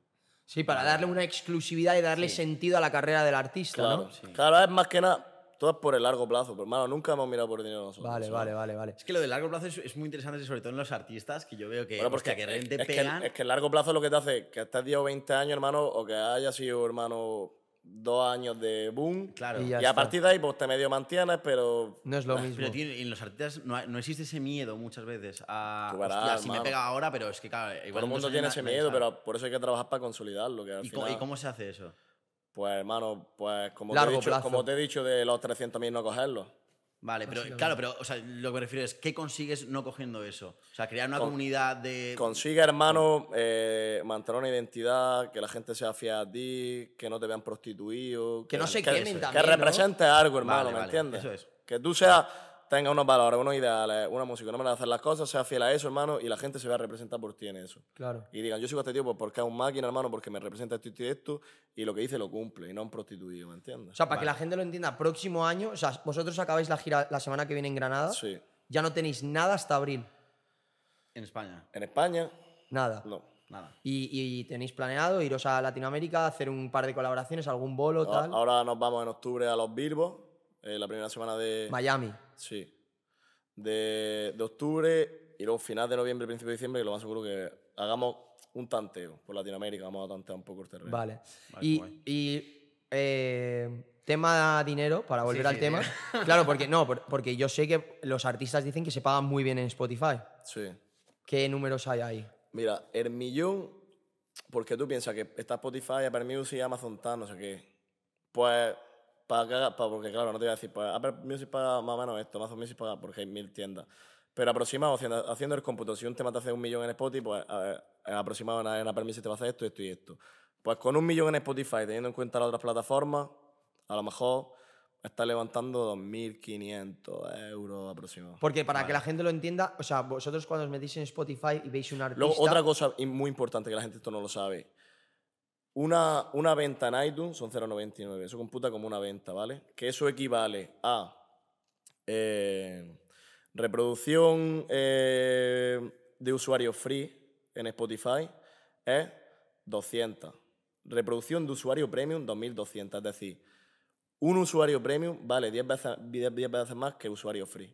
O sea, si yo reproduzco un usuario premium y reproducen 10 usuarios free, gano lo mismo. o sea, si yo que soy premium en Spotify reproduzco una canción de Psycho, Si valgo... estamos 10 free, valemos lo mismo. Vale, vale. Hostia, vale, vale, y, vale. y para que la gente lo entienda, que es lo que estaba diciendo antes, vosotros cuando os metís en el artista de Spotify vais a ver oyentes mensuales. Pero realmente cómo cobran ellos no es por oyentes mensuales, es por por, reproducciones. streaming, por Claro. reproducciones de temas. De cada canción, vale. De vale. cada Oyentes mensuales canción. da igual, pues eso es las, per- las personas que te han escuchado los últimos 28 días. Vale, 28 días. Y a nivel de números de dinero, ¿cuántos os estáis metiendo en royalties? Pues también, o sea, es complicado darte una cifra exacta porque, por ejemplo, nuestro catálogo tenemos dividido en Warner, que se tenía que dar dos años, en distribución, pues ahí no sabemos lo que está generando. Que tenemos 10 temas, por ejemplo, cosas que no te dije, que está como 20 de España, algo así, que está haciendo 300 y pico millas de stream al día, está ahí. Eh, Jordan, que está haciendo como 30 y pico millas al día, también está ahí. Cartier, que está haciendo 20 y pico millas al día, también está ahí. Eso no lo sabemos porque Warner es una puta mierda, es la peor compañía del mundo. En plan, nadie nunca me en Warner, Warner, firma como O artista. sea, todo lo que tenéis ahí lo vais a sacar en cuanto podáis. En cuanto podamos, bro. que tenéis cinco temas ahí. 10. 10 temas. ¿Y, cuánto, ¿Y cuán- cuándo lo podéis devolver? O sea, ¿cuándo lo podéis...? En abril del año que viene ya podemos. Ya Vale. fuera y ya. que catálogo y nos ahí- lo llamamos distribución de Ah, donde lo que estáis haciendo con Vale, todo. Y de Orcha es la mejor. eso Vale, o sea, pero entonces a nivel un poco de lo que se puede controlar, Spotify y todas estas... Pues es que es lo que te digo, porque está, por ejemplo, este- ese catálogo. Luego, el catálogo nuestro, que es los temas que hemos sacado después con The Orcha, y luego están colaboraciones, que pues de esas pues a lo mejor pues, tienen un porcentaje de algunas, de otras que si el artista está firmando discográfica tiene muy poco porcentaje, tal. Pero no sé, pues más o menos es lo que te digo. Pues un si- estimado. Si, si hiciéramos de decir cuántas reproducciones tenemos al mes y el dinero que está generando, sin tener en cuenta si el tema es nuestro o no, pues estamos haciendo 100, 110 millones de reprodu- de reproducciones al mes, pues como unos 250 o 260 mil euros al mes. Eso es lo que está generando la música. En no, es que lo estamos, no es que lo está- eh, estamos percibiendo, porque es lo que te digo, algunos temas son de otra gente, que esos pues, cobran menos, de otros tal, pues los de Warner tampoco lo estamos cobrando, pero lo que está generando es 260 o 270 mil Pero euros bueno, que os quedáis el, el 85%, 90% es vuestros temas, ¿no? Tanto no, porque es lo que te digo. Pues, 60, la- es que 70 con la- por ahí. las colaboraciones están haciendo Más de un muchas 50%, reproducciones. 100%. Sí. Sí. sí. Sí, sí, coño. Orgulloso. Sí, y claro. una cosa, o sea, eh, esto es porque os lo habéis montado más o menos por vuestra cuenta, Sí. pero la gente que tiene discografías, Es una puta mierda. ¿no? claro, de, de ese dinero que, se, que vosotros os está llevando, en se plan, es que tú 20%. piensas, hermano, una canción es como tú alquilas un piso. Porque la canción, hermano, la va a seguir escuchando la gente dentro de 30 años, bro, y tú vas a seguir cobrando de eso, ¿me entiendes? Eso sí es tuya. Si no es tuya, hermano, a la mierda. Hostia, ¿y por qué hay entonces artistas que firman con discografías? Pues porque, hermano, no hay ningún loco como yo que llegue y te ponga 60.000 euros y vamos en plan... Bro, que tiene un riesgo de la hostia, bro. Sí, en sí. plan, a mí porque me ha salido, pero tú imagínate que no me hubiera salido. Y la gente no tiene pasta para invertirse en ellos mismos. Y aunque la tenga, bro, tú te vas a... Claro. Es que, bro, yo confío más que mucha gente en sí misma, bro. Y, y a nivel ya, última pregunta de dinero, que si no la gente se va a pensar que solo nos importa el dinero, y no, pero bueno, nos, nos gusta el dinero. Eh, eh, a nivel de facturación total, para que la gente entienda un poco con el boom, que ahora ha sido crecimiento exponencial, desde enero, ¿cuánto habéis facturado el año? Un poco con todo. Unos dos millones, no sé. Vale. Calculo. Ok. Es que tampoco sé decirte exacto, ¿sabes? Pero más o menos. Pero por, más- ahí, vale. por ahí, por ahí ando. Va- Vale, y, Bueno. y an- an- antes de empezar con Deep Compensation, ya última, ahora mismo, a nivel de manager y artista psycho, ¿cuál es el límite ahora? O sea, eh, vuestros objetivos. Enchufadísimo, bro, en plan... O sea, lo que hemos hecho este año en España, replicarlo en Latinoamérica, en Estados Unidos y hasta donde podamos llegar, hermano. Después de que nos metamos en el mercado latino fuerte, colaboramos con todos los latinos fuertes, intentar entrar luego al mercado americano, porque luego va a hacerse como una máquina haciendo atrás. eh, que no se quede solo en música, sino que impactar en más ámbitos de la cultura, en plan trascender, ¿sabes? Vale. Pero llevarlo lo más, lo más lejísimo que se puede. Como por ejemplo, Pues hermano, pues como En plan Bad Bunny, bro, Vale. por ejemplo, ¿me entiendes? O sea, ser el puto número uno artista del mundo. Sería increíble, bro. Plan, súper complicado, pero bueno. bueno, sí, pero también era complicado llegar hasta donde estáis y lo habéis Y lo habéis conseguido. A ver, que para nosotros no sea, ¿me entiendes? ¿no? Que yo, pues, hasta donde podamos llegar, llegamos, hermano.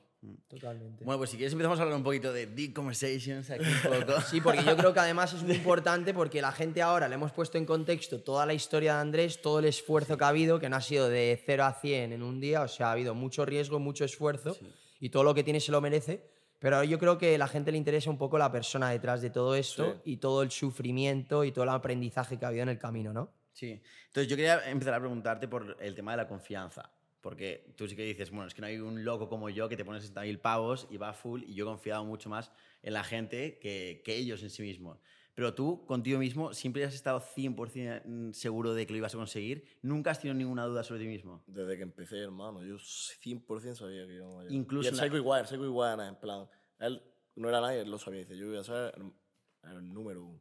Y nunca tuviste en ningún momento, por mucho que te salió mal un proyecto o cualquier cosa, En el momento como puedes dudar, pero circunstancias, pero tú sabes que, que lo que es en esencia, sabes que lo vas a conseguir, ¿sabes lo que te digo? No? En plan, yo nunca, nunca he dudado de eso. ¿Qué es lo que te digo? Te, te puede dar una rayada tal igual, pero yo nunca he dudado.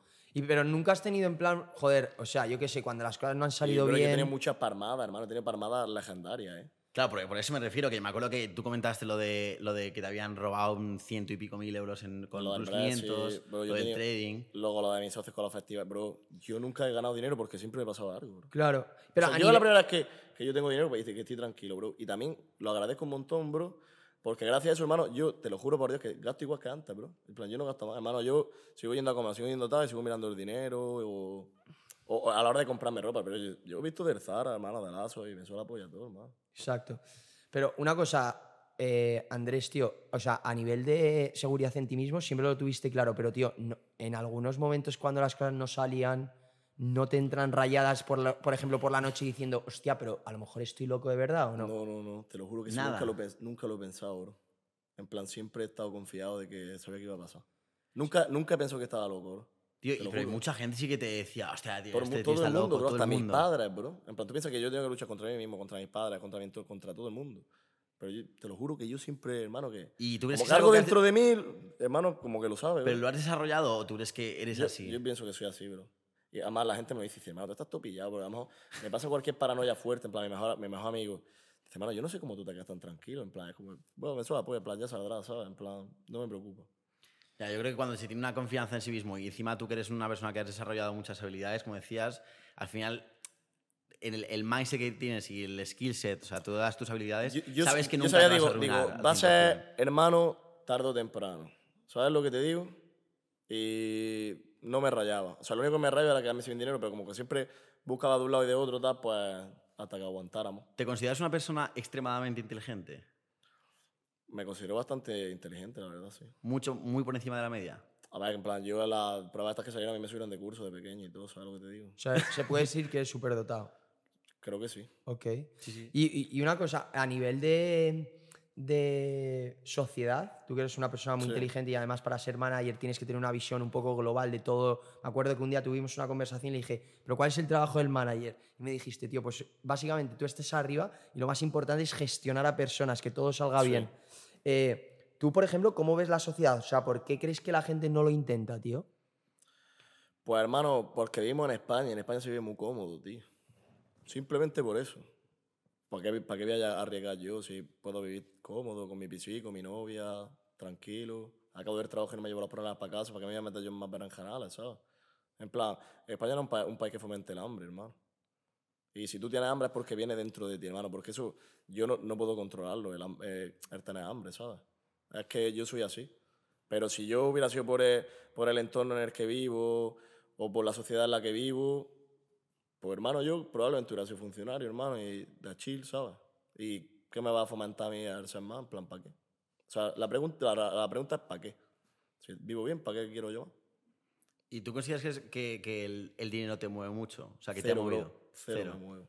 Nada. Dinero no me mueve nada, hermano. Nunca lo hiciste por dinero. Nunca. O sea, lo hiciste por Cuando empecé con el trading y todo eso, sí. En plan, hay- hay- bro, con 18 años yo quería ser multimillonario, hermano. Quiero ser millonario, quiero tener un yate, quiero no sé qué. Y cuando fui madurando, hermano, me di cuenta de que, de que es una puta mierda. Como O sea- que el dinero es un poco la consecuencia de la persona en la que te has convertido, Sí. ¿no? Y de lo que haces. En plan, bro, yo te lo juro, hermano, yo ni miro mi cuenta del banco, te lo juro, por. En plan, no sé, me da igual dinero muchísimo, hermano, te lo juro. Pero yo valoro mucho más estar con gente que esté bien, que me motive lo que hago. Que tal. Para mí el dinero lo único que me da es como la tranquilidad. De decir, pues hermano, pues puedo ir a comer, está.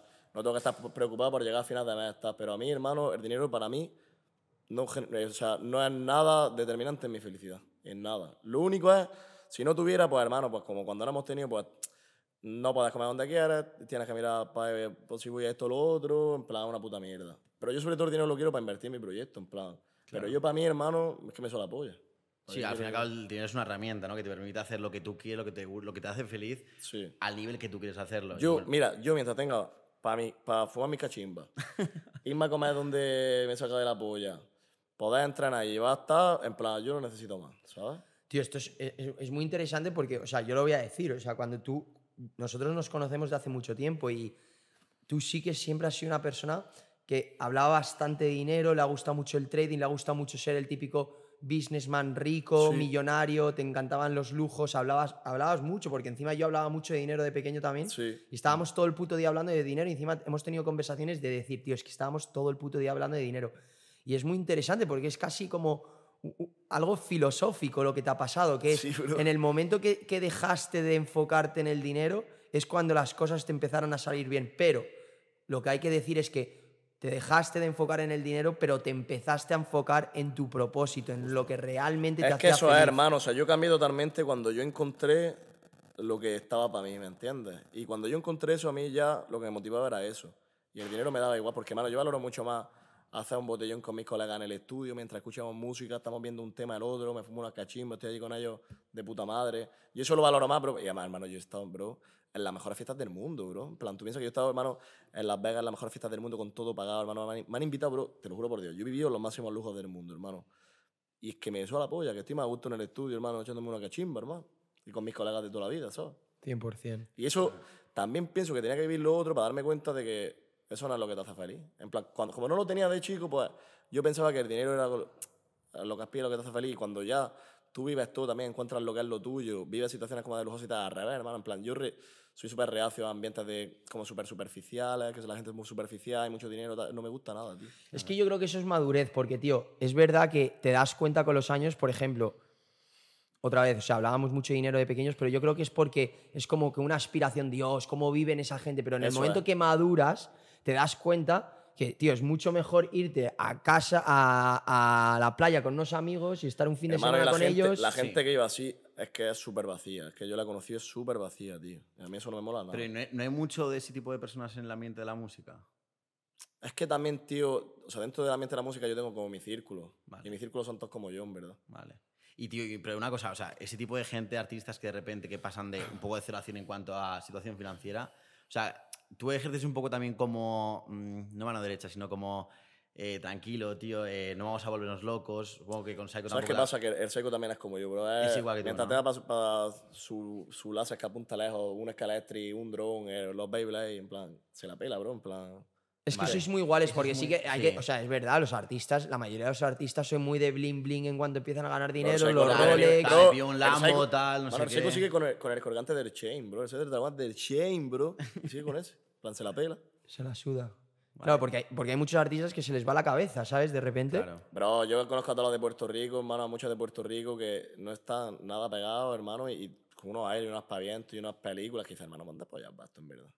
Y a la gente no le gusta ya eso, hermano, eso gustaba antes. Sí, es verdad. Ya no gusta tanto de No, eso. es verdad, es verdad. Porque yo creo que la gente se quiere sentir familiarizada y un poco sentir identificada contigo. Si de repente vas al concierto con un Rolls Royce, cuatro, 400 cadenas y el Rolex, le ves como diciendo, este, este tío es Y- y que- extraterrestre. Y, y que también como con todo, hermano, en plan, ahora como que se, se ha naturalizado todo el contenido, se ha naturalizado todo, ¿sabes lo que te digo? En plan, ya en el Instagram funcionaba un, un selfie así con tu compadre, que una foto súper pro, súper editada, que tal, en plan, como que lo que se busca es más la naturalidad, no tanto el, el perfeccionismo, ¿sabes? 100%. Tío, ¿y cómo ha sido tu, eh, tu golpe de realidad, vamos a decir, eh, alcanzando un poco la, la fama, teniendo en cuenta que tú tampoco eres eh, súper, súper famoso, pero sí que ya nos has dicho que pues alguna persona te va re- reconociendo por la calle, Psycho supongo que ya está, a un nivel que no puede... demenciado, bro. Es demencial. Creo que el otro día puso en una historia que estaba en Sol y como 3.000 o 5.000 personas en 15 minutos estaban ahí intentando verle. ¿Cómo, cómo lidias tú con esa, con esa fama, aunque sea en un segundo plano con Psycho? A ver, pienso que lo que es más complicado es el psycho. Yo, pues, bien, ¿sabes lo que te digo? Porque a mí al final, pues, hermano, pues salgo de fiesta, pues, tal, me para un chaval que, y además súper respetuoso, que, hermano, porque claro, el que me conoce a mí es que de verdad le interesa la movida, hermano, ¿me entiendes? Porque a mí no me conoce todo el mundo, a mí me conoce el que está súper metido y sabe, porque yo soy tap, porque yo soy manager psycho, y la gente que viene a mí es muy respetuosa, hermano, enhorabuena por el trabajo que estás haciendo, tío, tal, no sé qué, en plan de puta madre. Yo, ya ves, psycho es lo complicado, bro, en plan, es pff, todo el mundo, bro, lo para, es una puta locura, bro. Es una puta- ¿Y cómo lo lleva él, tío? Pues lo lleva bien en verdad, pero también cuesta, ¿sabes? Porque Sí, a veces, ¿no? hermano, estás hasta la polla de todo, bro. Te llevas eh, seis conciertos en una semana, bro, todo el día en la furgoneta, en el avión, no sé qué, pues cuesta, pero... La Psyconeta, ¿eh? Sí, pero es la verdad que pues, le he echado huevos, que la gente, hermano, lo ve y se cree que es fácil, pero, hermano, nadie lo aguantaría, bro. Yo la verdad es que una cosa que me sorprendió, yo le conozco de dos minutos cuando quedamos en Nueva York, que estáis en el hotel, y a mí me sorprendió porque yo sabía que era un chaval, es un crío, 19 años, cuando le conocí yo, o 20, no me 20, acuerdo, 20 también. y, y me sorprendió su madurez, tío, porque es un chaval súper normal, muy gracioso, pero que otro... Es un máquina. Yo en, Otro verdad, con yo en verdad lo 19 pienso, años. hermano, y digo, un chaval con 21 años que le pase eso se cree rey del mundo, bro. Exacto. Y él es como... También es importante que tú estás ahí como hermano mayor manager un poco para guiarle. Sí, pero aparte de que, ta, en plan, él es así también, ¿sabes? Yo no he tenido que decirle, bro, compórtate de esta manera, compórtate de la otra, ¿sabes? O Nunca. sea, no, no es el que le pone los pies en la tierra, o Que sea, el tío los él- tiene de por él sí. los tiene de por sí, sí. Hostia, De locos. es- y una cosa, Andrés, un concepto que me, que me gustaría tratar contigo es el, el tema del autoanálisis y, y cómo identificar los errores. Porque claro, cuando vosotros no sois nadie, Tú que encima eres una persona que tiene bastante inteligencia emocional y estás todo el día cuestionándote cosas, intentando aprender, intentando corregir errores, claro, es muy fácil porque la prueba está ahí, no soy nadie, entonces tengo que hacer algo para volverme alguien. Pero en el momento que llegáis a donde estáis ahora, que todo va muy bien, que ganáis mucha pasta, que os conoce mucha gente, que la música os la, os la valoran, ¿cómo consigues seguir haciendo ese autoanálisis y diciendo, hay cosas que mejorar? Hay, ¿cómo, ¿Cómo consigues eso? Pues porque mi foco está en lo que está. Bro, yo te lo juro por Dios que nosotros estamos más tiempo rayados porque están yendo las cosas mal que porque va todo bien. O sea, yo en ningún momento me paro y he dicho, guau, qué bien vamos, va- va- al revés. O sea, estamos todo el día, fue esto no va bien y acabamos el concierto, el concierto, bro, para la gente es espectacular y por, acabamos, me cago en tu puta y yo, esto no lo ha hecho bien, no sé qué, esto no, en plan, siempre somos muy, muy perfeccionistas. Como muy autoexigentes, ¿no? Sí, yo sí, y el seco también es igual. ¿Y tú crees que hay un balance ahí, hay un límite de, de- de no pasarse de la raya? Sería lo ideal, pero es que yo pienso que no se controla, ¿sabes? En plan, que me gustaría controlarlo, pero no es imposible. O sea, O vais- sea, me, me gustaría pararme y disfrutar un poco del momento, pero, hermano, estamos enchufados, ¿me entiendes? Tampoco me puedo parar, porque si no, Nah, eh, bro, es el momento, en plan, es el momentum. ¿Cómo, cómo voy a parar en el momentum? Si lo que tengo que hacer es tirarlo a todo lo que dé y al máximo, hermano. No, pero eso lo dice un montón de gente exitosa, que es que es una cualidad es ser insaciable y el siempre querer mejorar y mejorar y mejorar. Que eso no quita que, que, que no, que, no, lo, que no, lo, no, valo- no lo valore, no lo agradezca y no lo disfrute. Que es lo que te he dicho, en Estados Unidos, bro, yo me lo disfruto todo, que flipa, ¿sabes? Pero siempre estoy como con, el- con ese querer mejorar, con ese hambre, ¿sabes? Porque, pues hermano, a lo mejor ah, un tema sale un día hace un disco de oro una semana y, y me suena la polla, en verdad. Es que literalmente, a lo más- y antes un disco de oro, bro, pues hermano, flipa. Eso era un- una meta increíble, pero ya la, la consigues ya. Tú estás vas- mirando lo siguiente. en lo plan, vas eso ya lo, ¿no? lo das por hecho. Claro. Oye, y una Y cosa, ya no te motiva. que esto lo hemos hablado mucho Alex y yo, para ti, ¿qué es el éxito? Pues el éxito, hermano, para mí es eh, sentirte realizado. O sea, tú levantarte, hermano, tener eh, objetivos por hacer, estar motivado con esos objetivos, rodearte de gente con la que estés a gusto, que tu familia esté bien, que tus amigos estén bien, que no te falte un plato en la mesa y ya está. Y, y pues intentar trascender y ayudar, en plan, como dejar un grano a- para la, para la sociedad, ¿sabes? O sea, aportar tu granito para la sociedad. Yo pienso que para mí, como la- todo eso es el éxito, para mí. ¿Tú te A lo consideras, mejor para mí no, para otra persona no es, pero para mí sí. ¿tú te consideras exitoso? Yo soy 100%, hermano. La verdad que ya ves. Claramente. ¿Siempre te consideraste exitoso? Siempre. Aunque, Aunque- cuando, aunque no- Cuando estuve en la lucha, hermano, porque. mm, pues para qué entonces pues estaba haciendo lo mejor que podía, ¿me entiendes? Para mí el ser exitoso es yo estaba haciendo lo que tenía que hacer en ese momento y dar todo de mí. Si al final no salía, pues bueno, eran factores externos, pero por mi parte, hermano, siempre lo está cumpliendo, ¿sabes? Entonces, pues siempre me he sentido realizado y siempre pues me he sentido exitoso, porque para mí el éxito es eso. Para mí el éxito no es, pues he ganado tanto dinero, pues tengo una casa, tengo tal coche, o. Para mí eso no es éxito, ¿sabes? Sí, pero, o a sea, lo mejor para- yo era para- pobre, pero era exitoso. Para la gente en general, y sobre todo hoy en Claro, día, para la gente no era se- se exitoso. mide Yo, éxito, claro, al se revés, mide- yo ahora todo el mundo, "Buah, Andrés, no sé qué, pero hermano, Claro. yo siempre he sido igual, bro. Pero Claro, ¿y es que- ¿no, te- ¿tú no consideras que has callado muchas bocas? ¿Eh? ¿Tú consideras que has callado muchas bocas? Muchísimo, hermano. ¿Y cómo te sientes al respecto? Me siento realizado. me siento bien, bro. me- En plan, me pone contento. Porque, porque esto, esto, esto para hablarlo un poquito, que bien que lo has tocado, eh, de ti, Andrés, se han reído mucho. o sea, Muchísimo, se- bro, te- te- mucho, fuerte. Pero encima, encima, encima es que se han reído porque yo lo sé, porque lo he vivido y, y bueno, la gente es muy gilipollas y se ríe sin motivo además porque es en plan, ¿tú qué estás haciendo para, para reírte de, de- Sí. de otra persona? Pero bueno, eh, pero tú en Bro. ese momento, una de las cosas que más admiro de ti, que yo siempre te lo dije encima, eh, eh, te lo contaba el otro día que te despollabas, Andrés tenía un estilo de ropa muy diferente a lo que veis ahora. sí, o sea, sí. vamos a poner otra A ver, foto aquí espera. para que lo vean. Bueno, Bro, aquí que la inserta foto una foto de los tres ahora, digo, Tú, tú y yo No, también, pero- ¿eh? Los pero tres. yo, no, yo es que copié el estilo de Andrés un poco, todos, porque claro, es que en Granada se llevaba el rollito este de, de los, de los Leggings, leggings, pantalones. super skinny. Super No, skinny. no, directamente del tú comprabas, comprabas en el, en el departamento de chica. Sí, sí, sí. Sí, sí, yo compraba Es que era pantalones lo- de chica. Claro, pantalones Era lo de más chica, bacano, los de. Los, los eh, Náuticos. náuticos. Náutico. Y la camisilla. camisita. Y la camisa si- medio- y si medio la rosa abierta, mejor, y si la rosa abiertilla. muy abierta y el tupé. Y el tupé. Con muchísima laca. Y, y me acuerdo que, claro, que, que una vez estás por Madrid o, o- o- o yo qué sé, ya ni me acuerdo. Y claro, la gente se reía un poco de nuestro estilo porque era un estilo un poco particular. O sea, Sí. yo creo que solo visti- vestían así en Granada y, algunos de Madrid, y sí. nosotros gilipollas que lo copiamos en Madrid. La gente en Madrid nos decía, pero estos chavales, ¿de dónde han salido? Joder. de Granada, brother. Eso es, es el estilo, ¿sabes? Eso es El rollo, Es tío. el trend, bro. Y, pero además de cómo llevabas, que eras un chaval que particular a nivel de, de outfits, también es un chaval muy particular a nivel de actitud. O sea, tú seguramente siempre te has sentido un poco diferente al resto. Sí. Yo me acuerdo que siempre eras un poco de decir, yo voy a llegar lejos, yo voy a ser la polla, Eh, que la gente confunde chulería con seguridad. Yo me acuerdo, bro, en plan, Arcaso viene con 14 años, hermano. Estamos en el parque fumando cachimba, con 14 años el parque de mi pueblo, bro, ahí, pues de litronas, de cachimba. Y yo, le decía, estábamos ahí como unos chavales, digo, yo, yo voy a llegar lejos el día de mañana, voy a ser alguien, no sé qué. Y, pero ¿dónde va el flipa esta hablar de estas tonterías? Me decían, bro. Y yo te lo juro de que soy pequeño.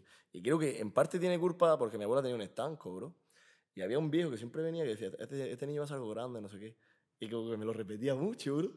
Y yo creo como que ese tío, hermano, a mí me cambió la mentalidad, el cabrón ese. Me inculcó como que yo iba a ser algo grande, yo iba a ser algo grande, ¿sabes? Como que te dé ese puntito de confianza por Dios, externa, ¿no? Joder. El viejo Y, ese le y por el otro todo. lado, o sea, por el tema de las críticas y del hate y de que gente se pudiera reír de ti en algún momento, ¿eso también tú crees que te ha impulsado a Sí, sí, querer sí. callarse la boca y demostrar? Sí, en plan, ahora ya me da más igual, pero cuando eres más adolescente y tal, dices, yo me voy a callar la boca a estos hijos de la gran puta, hermano, me cago en su 100%. puta madre. Ah, y eso, o sea, eso que iba a decir, que, que- que una de las cosas que yo admiraba de Andrés, que se me ha ido el santo al cielo, es tu seguridad de que a ti te sudaba la polla lo que dijesen Sí, de sí. ti. Porque, o sea, otro chaval le dicen, pero ¿qué haces con los pantalones de ti? Anda, cámbiate. Y dices, hostia, a lo mejor soy ridículo, tal, me lo voy a cambiar. Pero tú te ibas con tu sombrero, tu camisa abierta, te decían cuatro cosas y te las sudaba. Sí. Y que esto lo hablamos el otro día con Jaime Farto, con el, con el fundador de Tasty Pok, que, tío, que es muy importante confiar en uno mismo, 100%, y que te dé igual la aprobación de los demás. Si tú eres el típico tío que estás buscando constante aprobación de los demás, no puedes ser emprendedor, porque te van a estar criticando todo el rato al principio. Yo, el otro, el otro día hablaba con mi hermana, estábamos así como los dos reflexivos, ¿no? En plan, un poco hablando de Dios, del sentido de la vida, tal. Y, me dijo una cosa, en plan, como que yo flipé, porque estábamos hablando como de, tal, pues, ¿qué pasa después de la muerte? ¿Qué piensas tú que es Dios? Y, y me dice mi hermana, dice, yo creo en Dios y pienso que Dios, en plan, como que a todo el mundo le va dando como pistas, o sea, te va poniendo las cosas en el camino. Tú fue, hermano, por, por mi novia, porque digo, estaba mi novia pues, cuando la conocí. Digo, pues mira, ¿qué me ha pasado esto? Tal, no sé qué. ¿Qué onda? Porque claro, pues de primera lo analizas todo. Pues mira, la chavala me da como que no tiene nada que ver mucho conmigo, tal, no sé qué. Y dice mi hermana, en plan, como que Dios te pone como las cosas ahí, te, te va dejando como pistas, ¿me entiendes lo que te digo? Y es decisión tuya como seguirla y hacerle caso o pasar ya tu rollo. En plan, como que yo pienso que todo el mundo, hermano, como que la vida te pone cosas que tú por dentro sabes que eso está ahí, que tienes que coger eso. Y depende de ti el hacerlo o no. Entonces, por eso yo pienso que también como que de pequeño, hermano, como que yo siempre he seguido eso que había dentro de mi gata, siempre lo he ido cogiendo. Y al final como que eso me ha ido trazando el camino de mi vida, que en el momento no podía tener sentido, pero yo lo veo ahora y digo, hermano, en plan, todo cuadraba, ¿me entiendes? 100%. O sea, tú eres una persona muy, religi- muy religiosa. Muy no, pero sí soy religioso, la verdad. ¿Y en qué sentido te ha ayudado eso? En ninguno. En Pero ninguno. no. ¿Tú crees se- seguro que ninguno? O sea, por todo lo que estás diciendo de, de que piensas que Dios tiene un tiempo para todo, ¿eso no consideras que te ha dado un poco de, de, A lo mejor- de a lo sentido mejor Es como una que- brújula, ¿no? Es Una una, brújula, brújula. claro, justo. Además puede que sea como el corchón en el sentido que, ¿me entiendes? O sea, como que al final pues queda ahí mi creencia esa, ¿sabes? Y yo me siento un poco seguro a lo mejor por eso, no sé. No sé, por qué. pero tampoco, hermano, pues es que mi espiritualidad tampoco pienso yo que pues que Dios es esto, que esto es esto y que esto es lo otro, ¿me entiendes? En plan, es como que esto un poco abstracto, ¿sabes? Claro, te cuestionas es- todo. Yo, claro, yo soy muy de cuestionarme todo, hermano. Sí, no, no hay nada claro. Tío, una cosa que os voy a contar, mis rayadas aquí. Venga, va. Está- está- estaba preparando la charla con Andrés y también le- la, la que te- mañana tenemos una grabación con un señor muy, muy, muy interesante, muy espiritual también. Y, tío, yo me estaba dando cuenta que en España hay una frase, tío, que hace muchísimo daño a, lo- a los niños. Y es que a mí me la, me la decía mucho porque yo de pequeño sí que era bastante chulito, en el tenis, en el colegio. Y, y, tío, los, los niños, las niñas de mi colegio siempre me decían, yo no se lo digo, que se lo cree. Yo no te voy a decir nada que te lo crees. Y bro, yo pensando el otro día dije, tío, qué fea es esa frase, porque, o sea, en verdad me pegó tanta rayada que fui a, a Google y, y quise estudiar la etimología de la palabra creer. Y creer, tío, en latín viene de dos palabras y significa poner corazón. Y al final, tío, es una palabra tan bonita si la analizas que ¿por qué tú no querrías que alguien se lo creyese? ¿Por qué no querrías que alguien realmente se crea que puede conseguir algo grande, que puede ser algo, algo más de lo que es ahora, de, de siempre evolucionar, de buscar una mejor versión de sí mismo? Y en el colegio estamos todo el rato, Pero- pero no solo en el colegio. Y es que pensando dijo, es que mi hermana me lo dice, pero a lo mejor se me lo dice sin darse cuenta porque está tan inculcada en nuestra sociedad. No se lo digo que se lo cree. No, coño, díselo. que se lo cree. Pero porque nuestra cultura está también muy inculcada la envidia, ¿me entiendes? Y esa frase, hermano, viene de la... Esa frase es pura envidia, hermano. En plan, como un tío se lo, se lo va... En plan, le voy a decir que es así, va a ser mejor que yo. Estoy dando por hecho que es mejor que yo. O, o que es un tío grande. En plan, ¿cómo le voy a decir yo eso a este? En plan, tengo que hacerlo más pequeño. En España desde siempre te intento hacer más pequeño, tío. O sea, ¿tú crees que España es un país de envidiosos? Sí, 100%. tío. 100%. Bueno, sí, es plan, eh, deporte nacional. bro, yo, mis círculos son muy distintos, pero hermano, ¿cuánta gente considero yo de mi círculo que sea como yo? Pues muy poco, en verdad, hermano. El resto es como un, un mar de tiburones que te quieren comer, ¿me entiendes? Tío, pero una cosa, y es que el otro día vi en un, un clip de un podcast que me salió de Oscar Casas, que estaba, creo que era con Nude Project, que él decía, eh, no, para mí los amigos en realidad no, no, no, no están en las malas, los amigos de verdad están en las buenas. Porque, por ejemplo, a ti que te ha ido muy bien, realmente de tus amigos, ¿quién se alegra al 100% de que te haya ido tan bien sin tener nada de envidia? Eso Porque es como, 100%, es como muy fácil, es verdad que tienes razón en, bueno, si tú estás mal, pues yo voy a ir a ayudarte porque soy tu amigo. Pero cuando realmente a un amigo le va muy, muy bien, el que realmente se alegra al 100% por él y no tiene nada de envidia y es todo felicidad, es tu amigo realmente. ¿A, Sí. tú- a ti te ha pasado eso? Eso cuando lo conté Sí. fue un trip, yo nunca lo había Yo nunca- escuchado y me- nunca- cuando yo lo escuché y dije, hostia puta, 100%. siempre decimos, Sí. los amigos están para las malas, pero es verdad que si hay envidia, No, no, estoy mal, bueno, sí, pobrecito. Es muy tal, fácil, muy fácil eso, totalmente. Un amigo de verdad yo creo que se muestra cuando está también Sí. en las malas y las muy buenas. Yo, todos mis colegas, hermanos, se alegran que flipa y yo lo que puedo también los ayudo y todo. En plan, una relación muy sana, la verdad. Qué bueno. Yo tengo mucha suerte en mi amistad.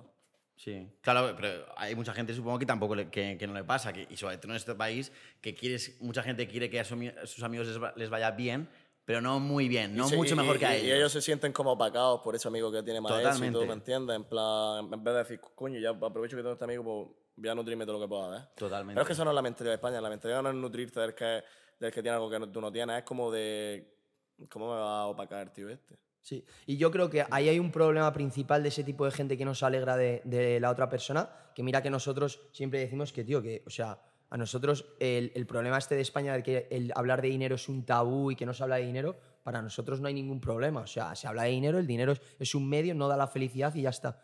Pero una cosa que, que creo que es que esas personas que no se alegran de tu éxito es porque solo basan todo el éxito al puto dinero. Sí. Porque que una persona le vaya mejor que a mí, ¿en qué? Bueno, sí, está ganando más pasta que yo, perfecto, pero yo me alegro no porque esté ganando pasta, yo me alegro porque está feliz, porque se le ve bien, porque está con gente que la quiere. Y yo también me considero una persona que me quieren, que soy un buen hijo, que quiero a mi familia. Si basas solo al dinero, pues entonces sí, una persona que está ganando más que tú es más exitoso que tú, pero... Es que eh, no tiene sentido España porque es como que todo, toda la felicidad se la vas a ganar dinero y luego el dinero aparte es un tema tabú. En plan, Es que no tiene sentido. Es que no habla tiene de la felicidad. sentido, Es tío. absurdo. Y luego, y luego pa- tus padres, tus amigos o tu quien sea, familiares, estás todo el día hablando del dinero. El dinero no es importante. Y luego son ellos no es los que todo, todas sus decisiones de la vida La vas a ganar dinero. han sido Todas todas. decisiones en ganar más dinero, en, en vivir una vida mejor, en vez de lo que estamos hablando, en un propósito, en, en sentirte realizado, en, con algo que te gusta.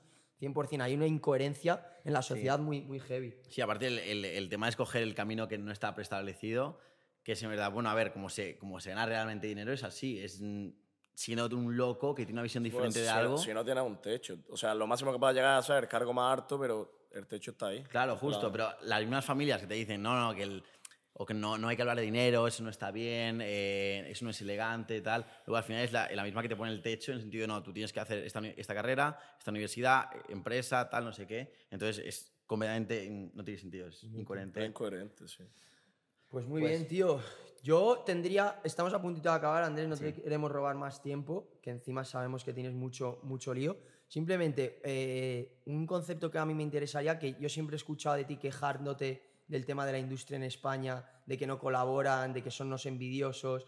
¿Tú crees que la industria ha cambiado ahora en España? Está ahora mismo, hermano, está cambiando que flipa.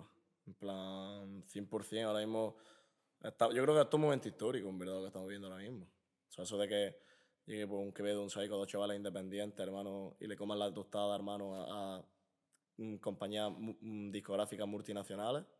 Bro, eso es de loco, hermano. Increíble. Y es que es verdad que antes eso en España no se iba tanto, sí que en Argentina siempre veíamos pues colaboración de Duki con Litkila, con no sé quién, tal, no sé qué, y Pero ahí se porque, juntaban muchísimo. pero porque no había exponentes y los, que, y los artistas que hay antes, que han abierto camino, cada uno tenía como su esquina, pero no estaba como jugando eh, al juego este, ¿me entiendes? De, de, De hermano de las grandes. Y de, no, al juego me, me refiero de las grandes listas y de hermano de, de ser los, los líderes del mercado, hermano.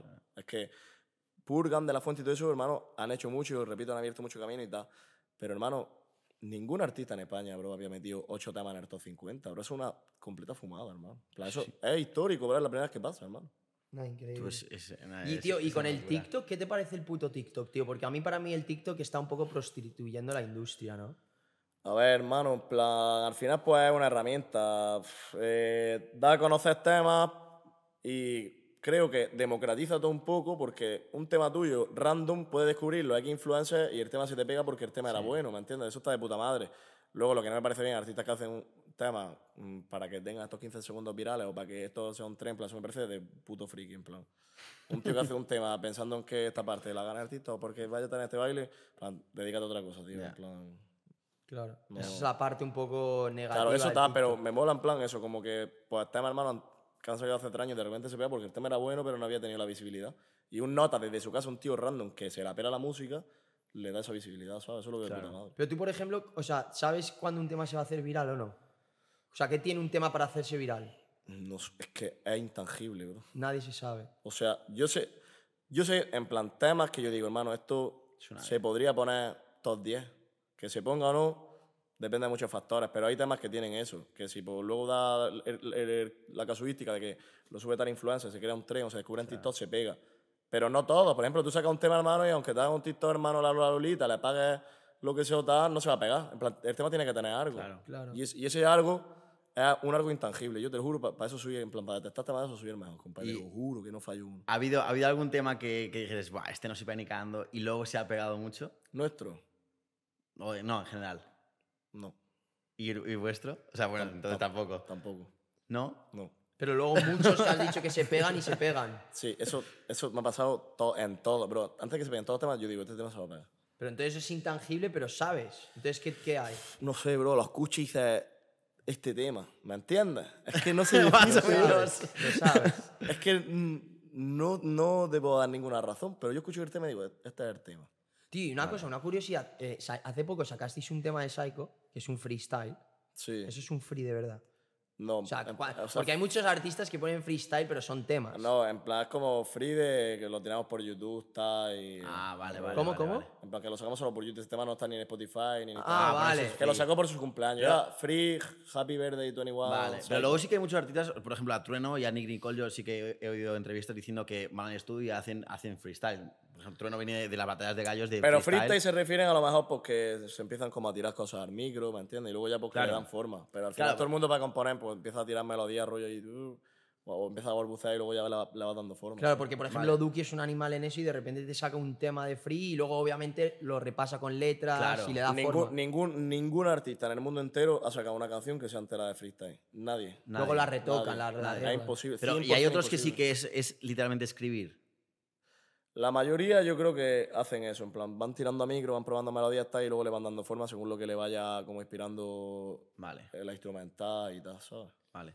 Oye, una cosa, eh, tú que diríamos que eres el cazatalentos de, de la música, ahora mismo en el panorama nacional, ¿hay alguna persona que como en su día Psycho lo era, está creciendo y la gente no le ha dado reconocimiento? ¿Crees que alguien que debería tener más, más reconocimiento que no está teniendo Ra- ahora mismo? Raúl Clyde para mí es el siguiente psycho. Que ese es con el que hicimos 20 Remy. Que acaba de sacar un tema que es un temardo increíble. Joder, lo De loco, escuché bro. ayer. Bueno, De loco. Una locura. Un reggaetón, pero suave y que se perrea y durísimo. la base también es que el puto Kamer, el Sí. Kamer que nos produce a nosotros, ese tío es un enfermo mental. Qué base. Oye, pues nada, pues si pegan un añito, ya sabes, hay que unir a Trippers aquí porque en Trippers se dio la que el tema, el tema de Twenty es un temazo. El con que más va a subir el año que viene, descontado de Raúl Clyde, 100%, en plan, no tengo ninguna duda. Pues ahí está, chavales. Ahí está, Raúl, nada, siguiente temporada de Trippers, hay que venir aquí. Sí, sí. Pues Y- Andrés, tío, espectacular. Yo quiero, yo, la- ya para cerrar el podcast, eh, tú eres un tío de muy visión a largo plazo. ¿Cómo te ves dentro de 10 años? Wow, pero es algo que me estoy preguntando mucho estos meses, tío. Te lo juro por Dios. Porque, claro, en plan, no sé, en plan, ya el conseguir esto hace que diga, "Uf, y ahora lo siguiente que es. Pero no sé, hermano, yo pues, pues me veo, hermano, montando con el Psycho eh, un hoarding de la hostia, bro, y teniendo, pues, en nuestro estudio para alquilar a los chavales, haciendo como proyectos y negocios todo alrededor de la música. y pues haciendo crecer la movida, ¿sabes? En plan, como que somos nosotros los que vayamos creando el camino. O sea, para- te ves en, en la industria de la Sí, música sí. largo, largo plazo. Sí. Y con cosas pues relacionadas con eso, en plan negocios relacionados con eso, pues me gustaría invertir pues, lo mejor un software que tal, de no sé qué, invertir en paranoia, en plan como que ahí... Vale. Tampoco lo Dentro- vamos a decir así, que damos ideas. Claro, por eso he dicho que tal. claro, que sí, pero... es que- no, ya pues te he estamos visto, ya te he visto. en ello. Pero... Es que eso me parece muy interesante porque eh, yo vi un capítulo de, de Impulsive, que es un, un podcast que tiene Logan Paul en Estados Unidos, y hablaba con Lana Rhodes, que es una de las actrices porno más famosas de no sé qué y tal, y decía que había tenido, había tenido una depresión increíble durante años después de dejar el porno porque, claro, ella había sido la número uno y lo que, la- la- lo que le había hecho feliz era el proceso de llegar hasta ahí. Pero nadie lo consiguió y ya, a no ver, tenía hermano, nuevos retos. Es que siempre tienes que depresión. tener eso, siempre tienes que tener retos. En plan, yo, hermano, nunca me jubilo. Nunca, te lo juro que yo me voy a morir trabajando, hermano. Porque además también yo me he dado cuenta, tío, toda la, toda la gente mayor, hermano, que de repente se jubila, tío, pega un bajón en su vida de la Se muere rápido. 100%, es que- Donald, Trump, Donald Trump tiene una charla que es espectacular, que le dicen por qué sigue trabajando, por qué quieres ser presidente del gobierno si eres billonario, porque estás a full con tus empresas si ya eres billonario. Y dice, las personas que paran se mueren, las personas que siguen siguen con Ah, vida. hay una película, hermano, que no me acuerdo cuál era, creo que era Guerra Mundial Z, que dice Movimiento es vida, hermano. Claro. Total. Claro, la gente que se retira, tú lo dices, 65 años, te retiras, te vas a tu casita, tal lo que sea, y te pega un bajón. Y aunque te vayas a tu casita, en plan, pues, tienes que tener como otros proyectos, hermano, pues, un campo y te a cultivar y todos los años más potente y tal, pero siempre tienes que tener como algo que te mueva, hermano. En el momento que tienes algo que te mueve, en plan, yo pienso que la depresión, hermano, es que tú no tienes. Si tú tienes algo que te mueve, nunca es imposible que tengas depresión, hermano. Imposible, bro. Si tienes objetivos, ambiciones. La depresión, hermano, es porque algo no está carburando ahí bien y porque tú no tienes algo que te mueve. Si tú tienes algo que te mueve, te levantas todos los días, bro, queriendo hacer cosas, queriendo crecer. Eh, pues, hermano, está un día que te cagan la puta madre que parió porque no salió todo bien y tal, pero estás vivo, hermano. En plan, yo me siento vivo todos los días. en plan. 100%. Qué bueno. Pues bueno, viene la sección final, Sí, Andrés, una de sección final de, preguntas rápidas que se llaman las, triple, las Trippers Quick Questions. La eh. Las La última. Eh, es, es gracioso porque eh, hemos hecho un rebranding de la, de- del podcast y tal, tenemos un nuevo logo y tal, y está mucho más profesional. Y le digo a mi madre el otro día, oye mamá, ¿qué te parece el logo? Tal, porque ya había vuelto de Estados Unidos. Me dice, ay, me gusta mucho más, pero lo que no, no me gusta es el nombre. Y yo, porque dice, es que me suena a strippers, entonces me parece que vais a salir desnudos ahí. y la, primera persona que lo dice. Bueno, las Triple Questions con Andrés, la mano de oro. ¿Preparado? Vamos al lío. Venga.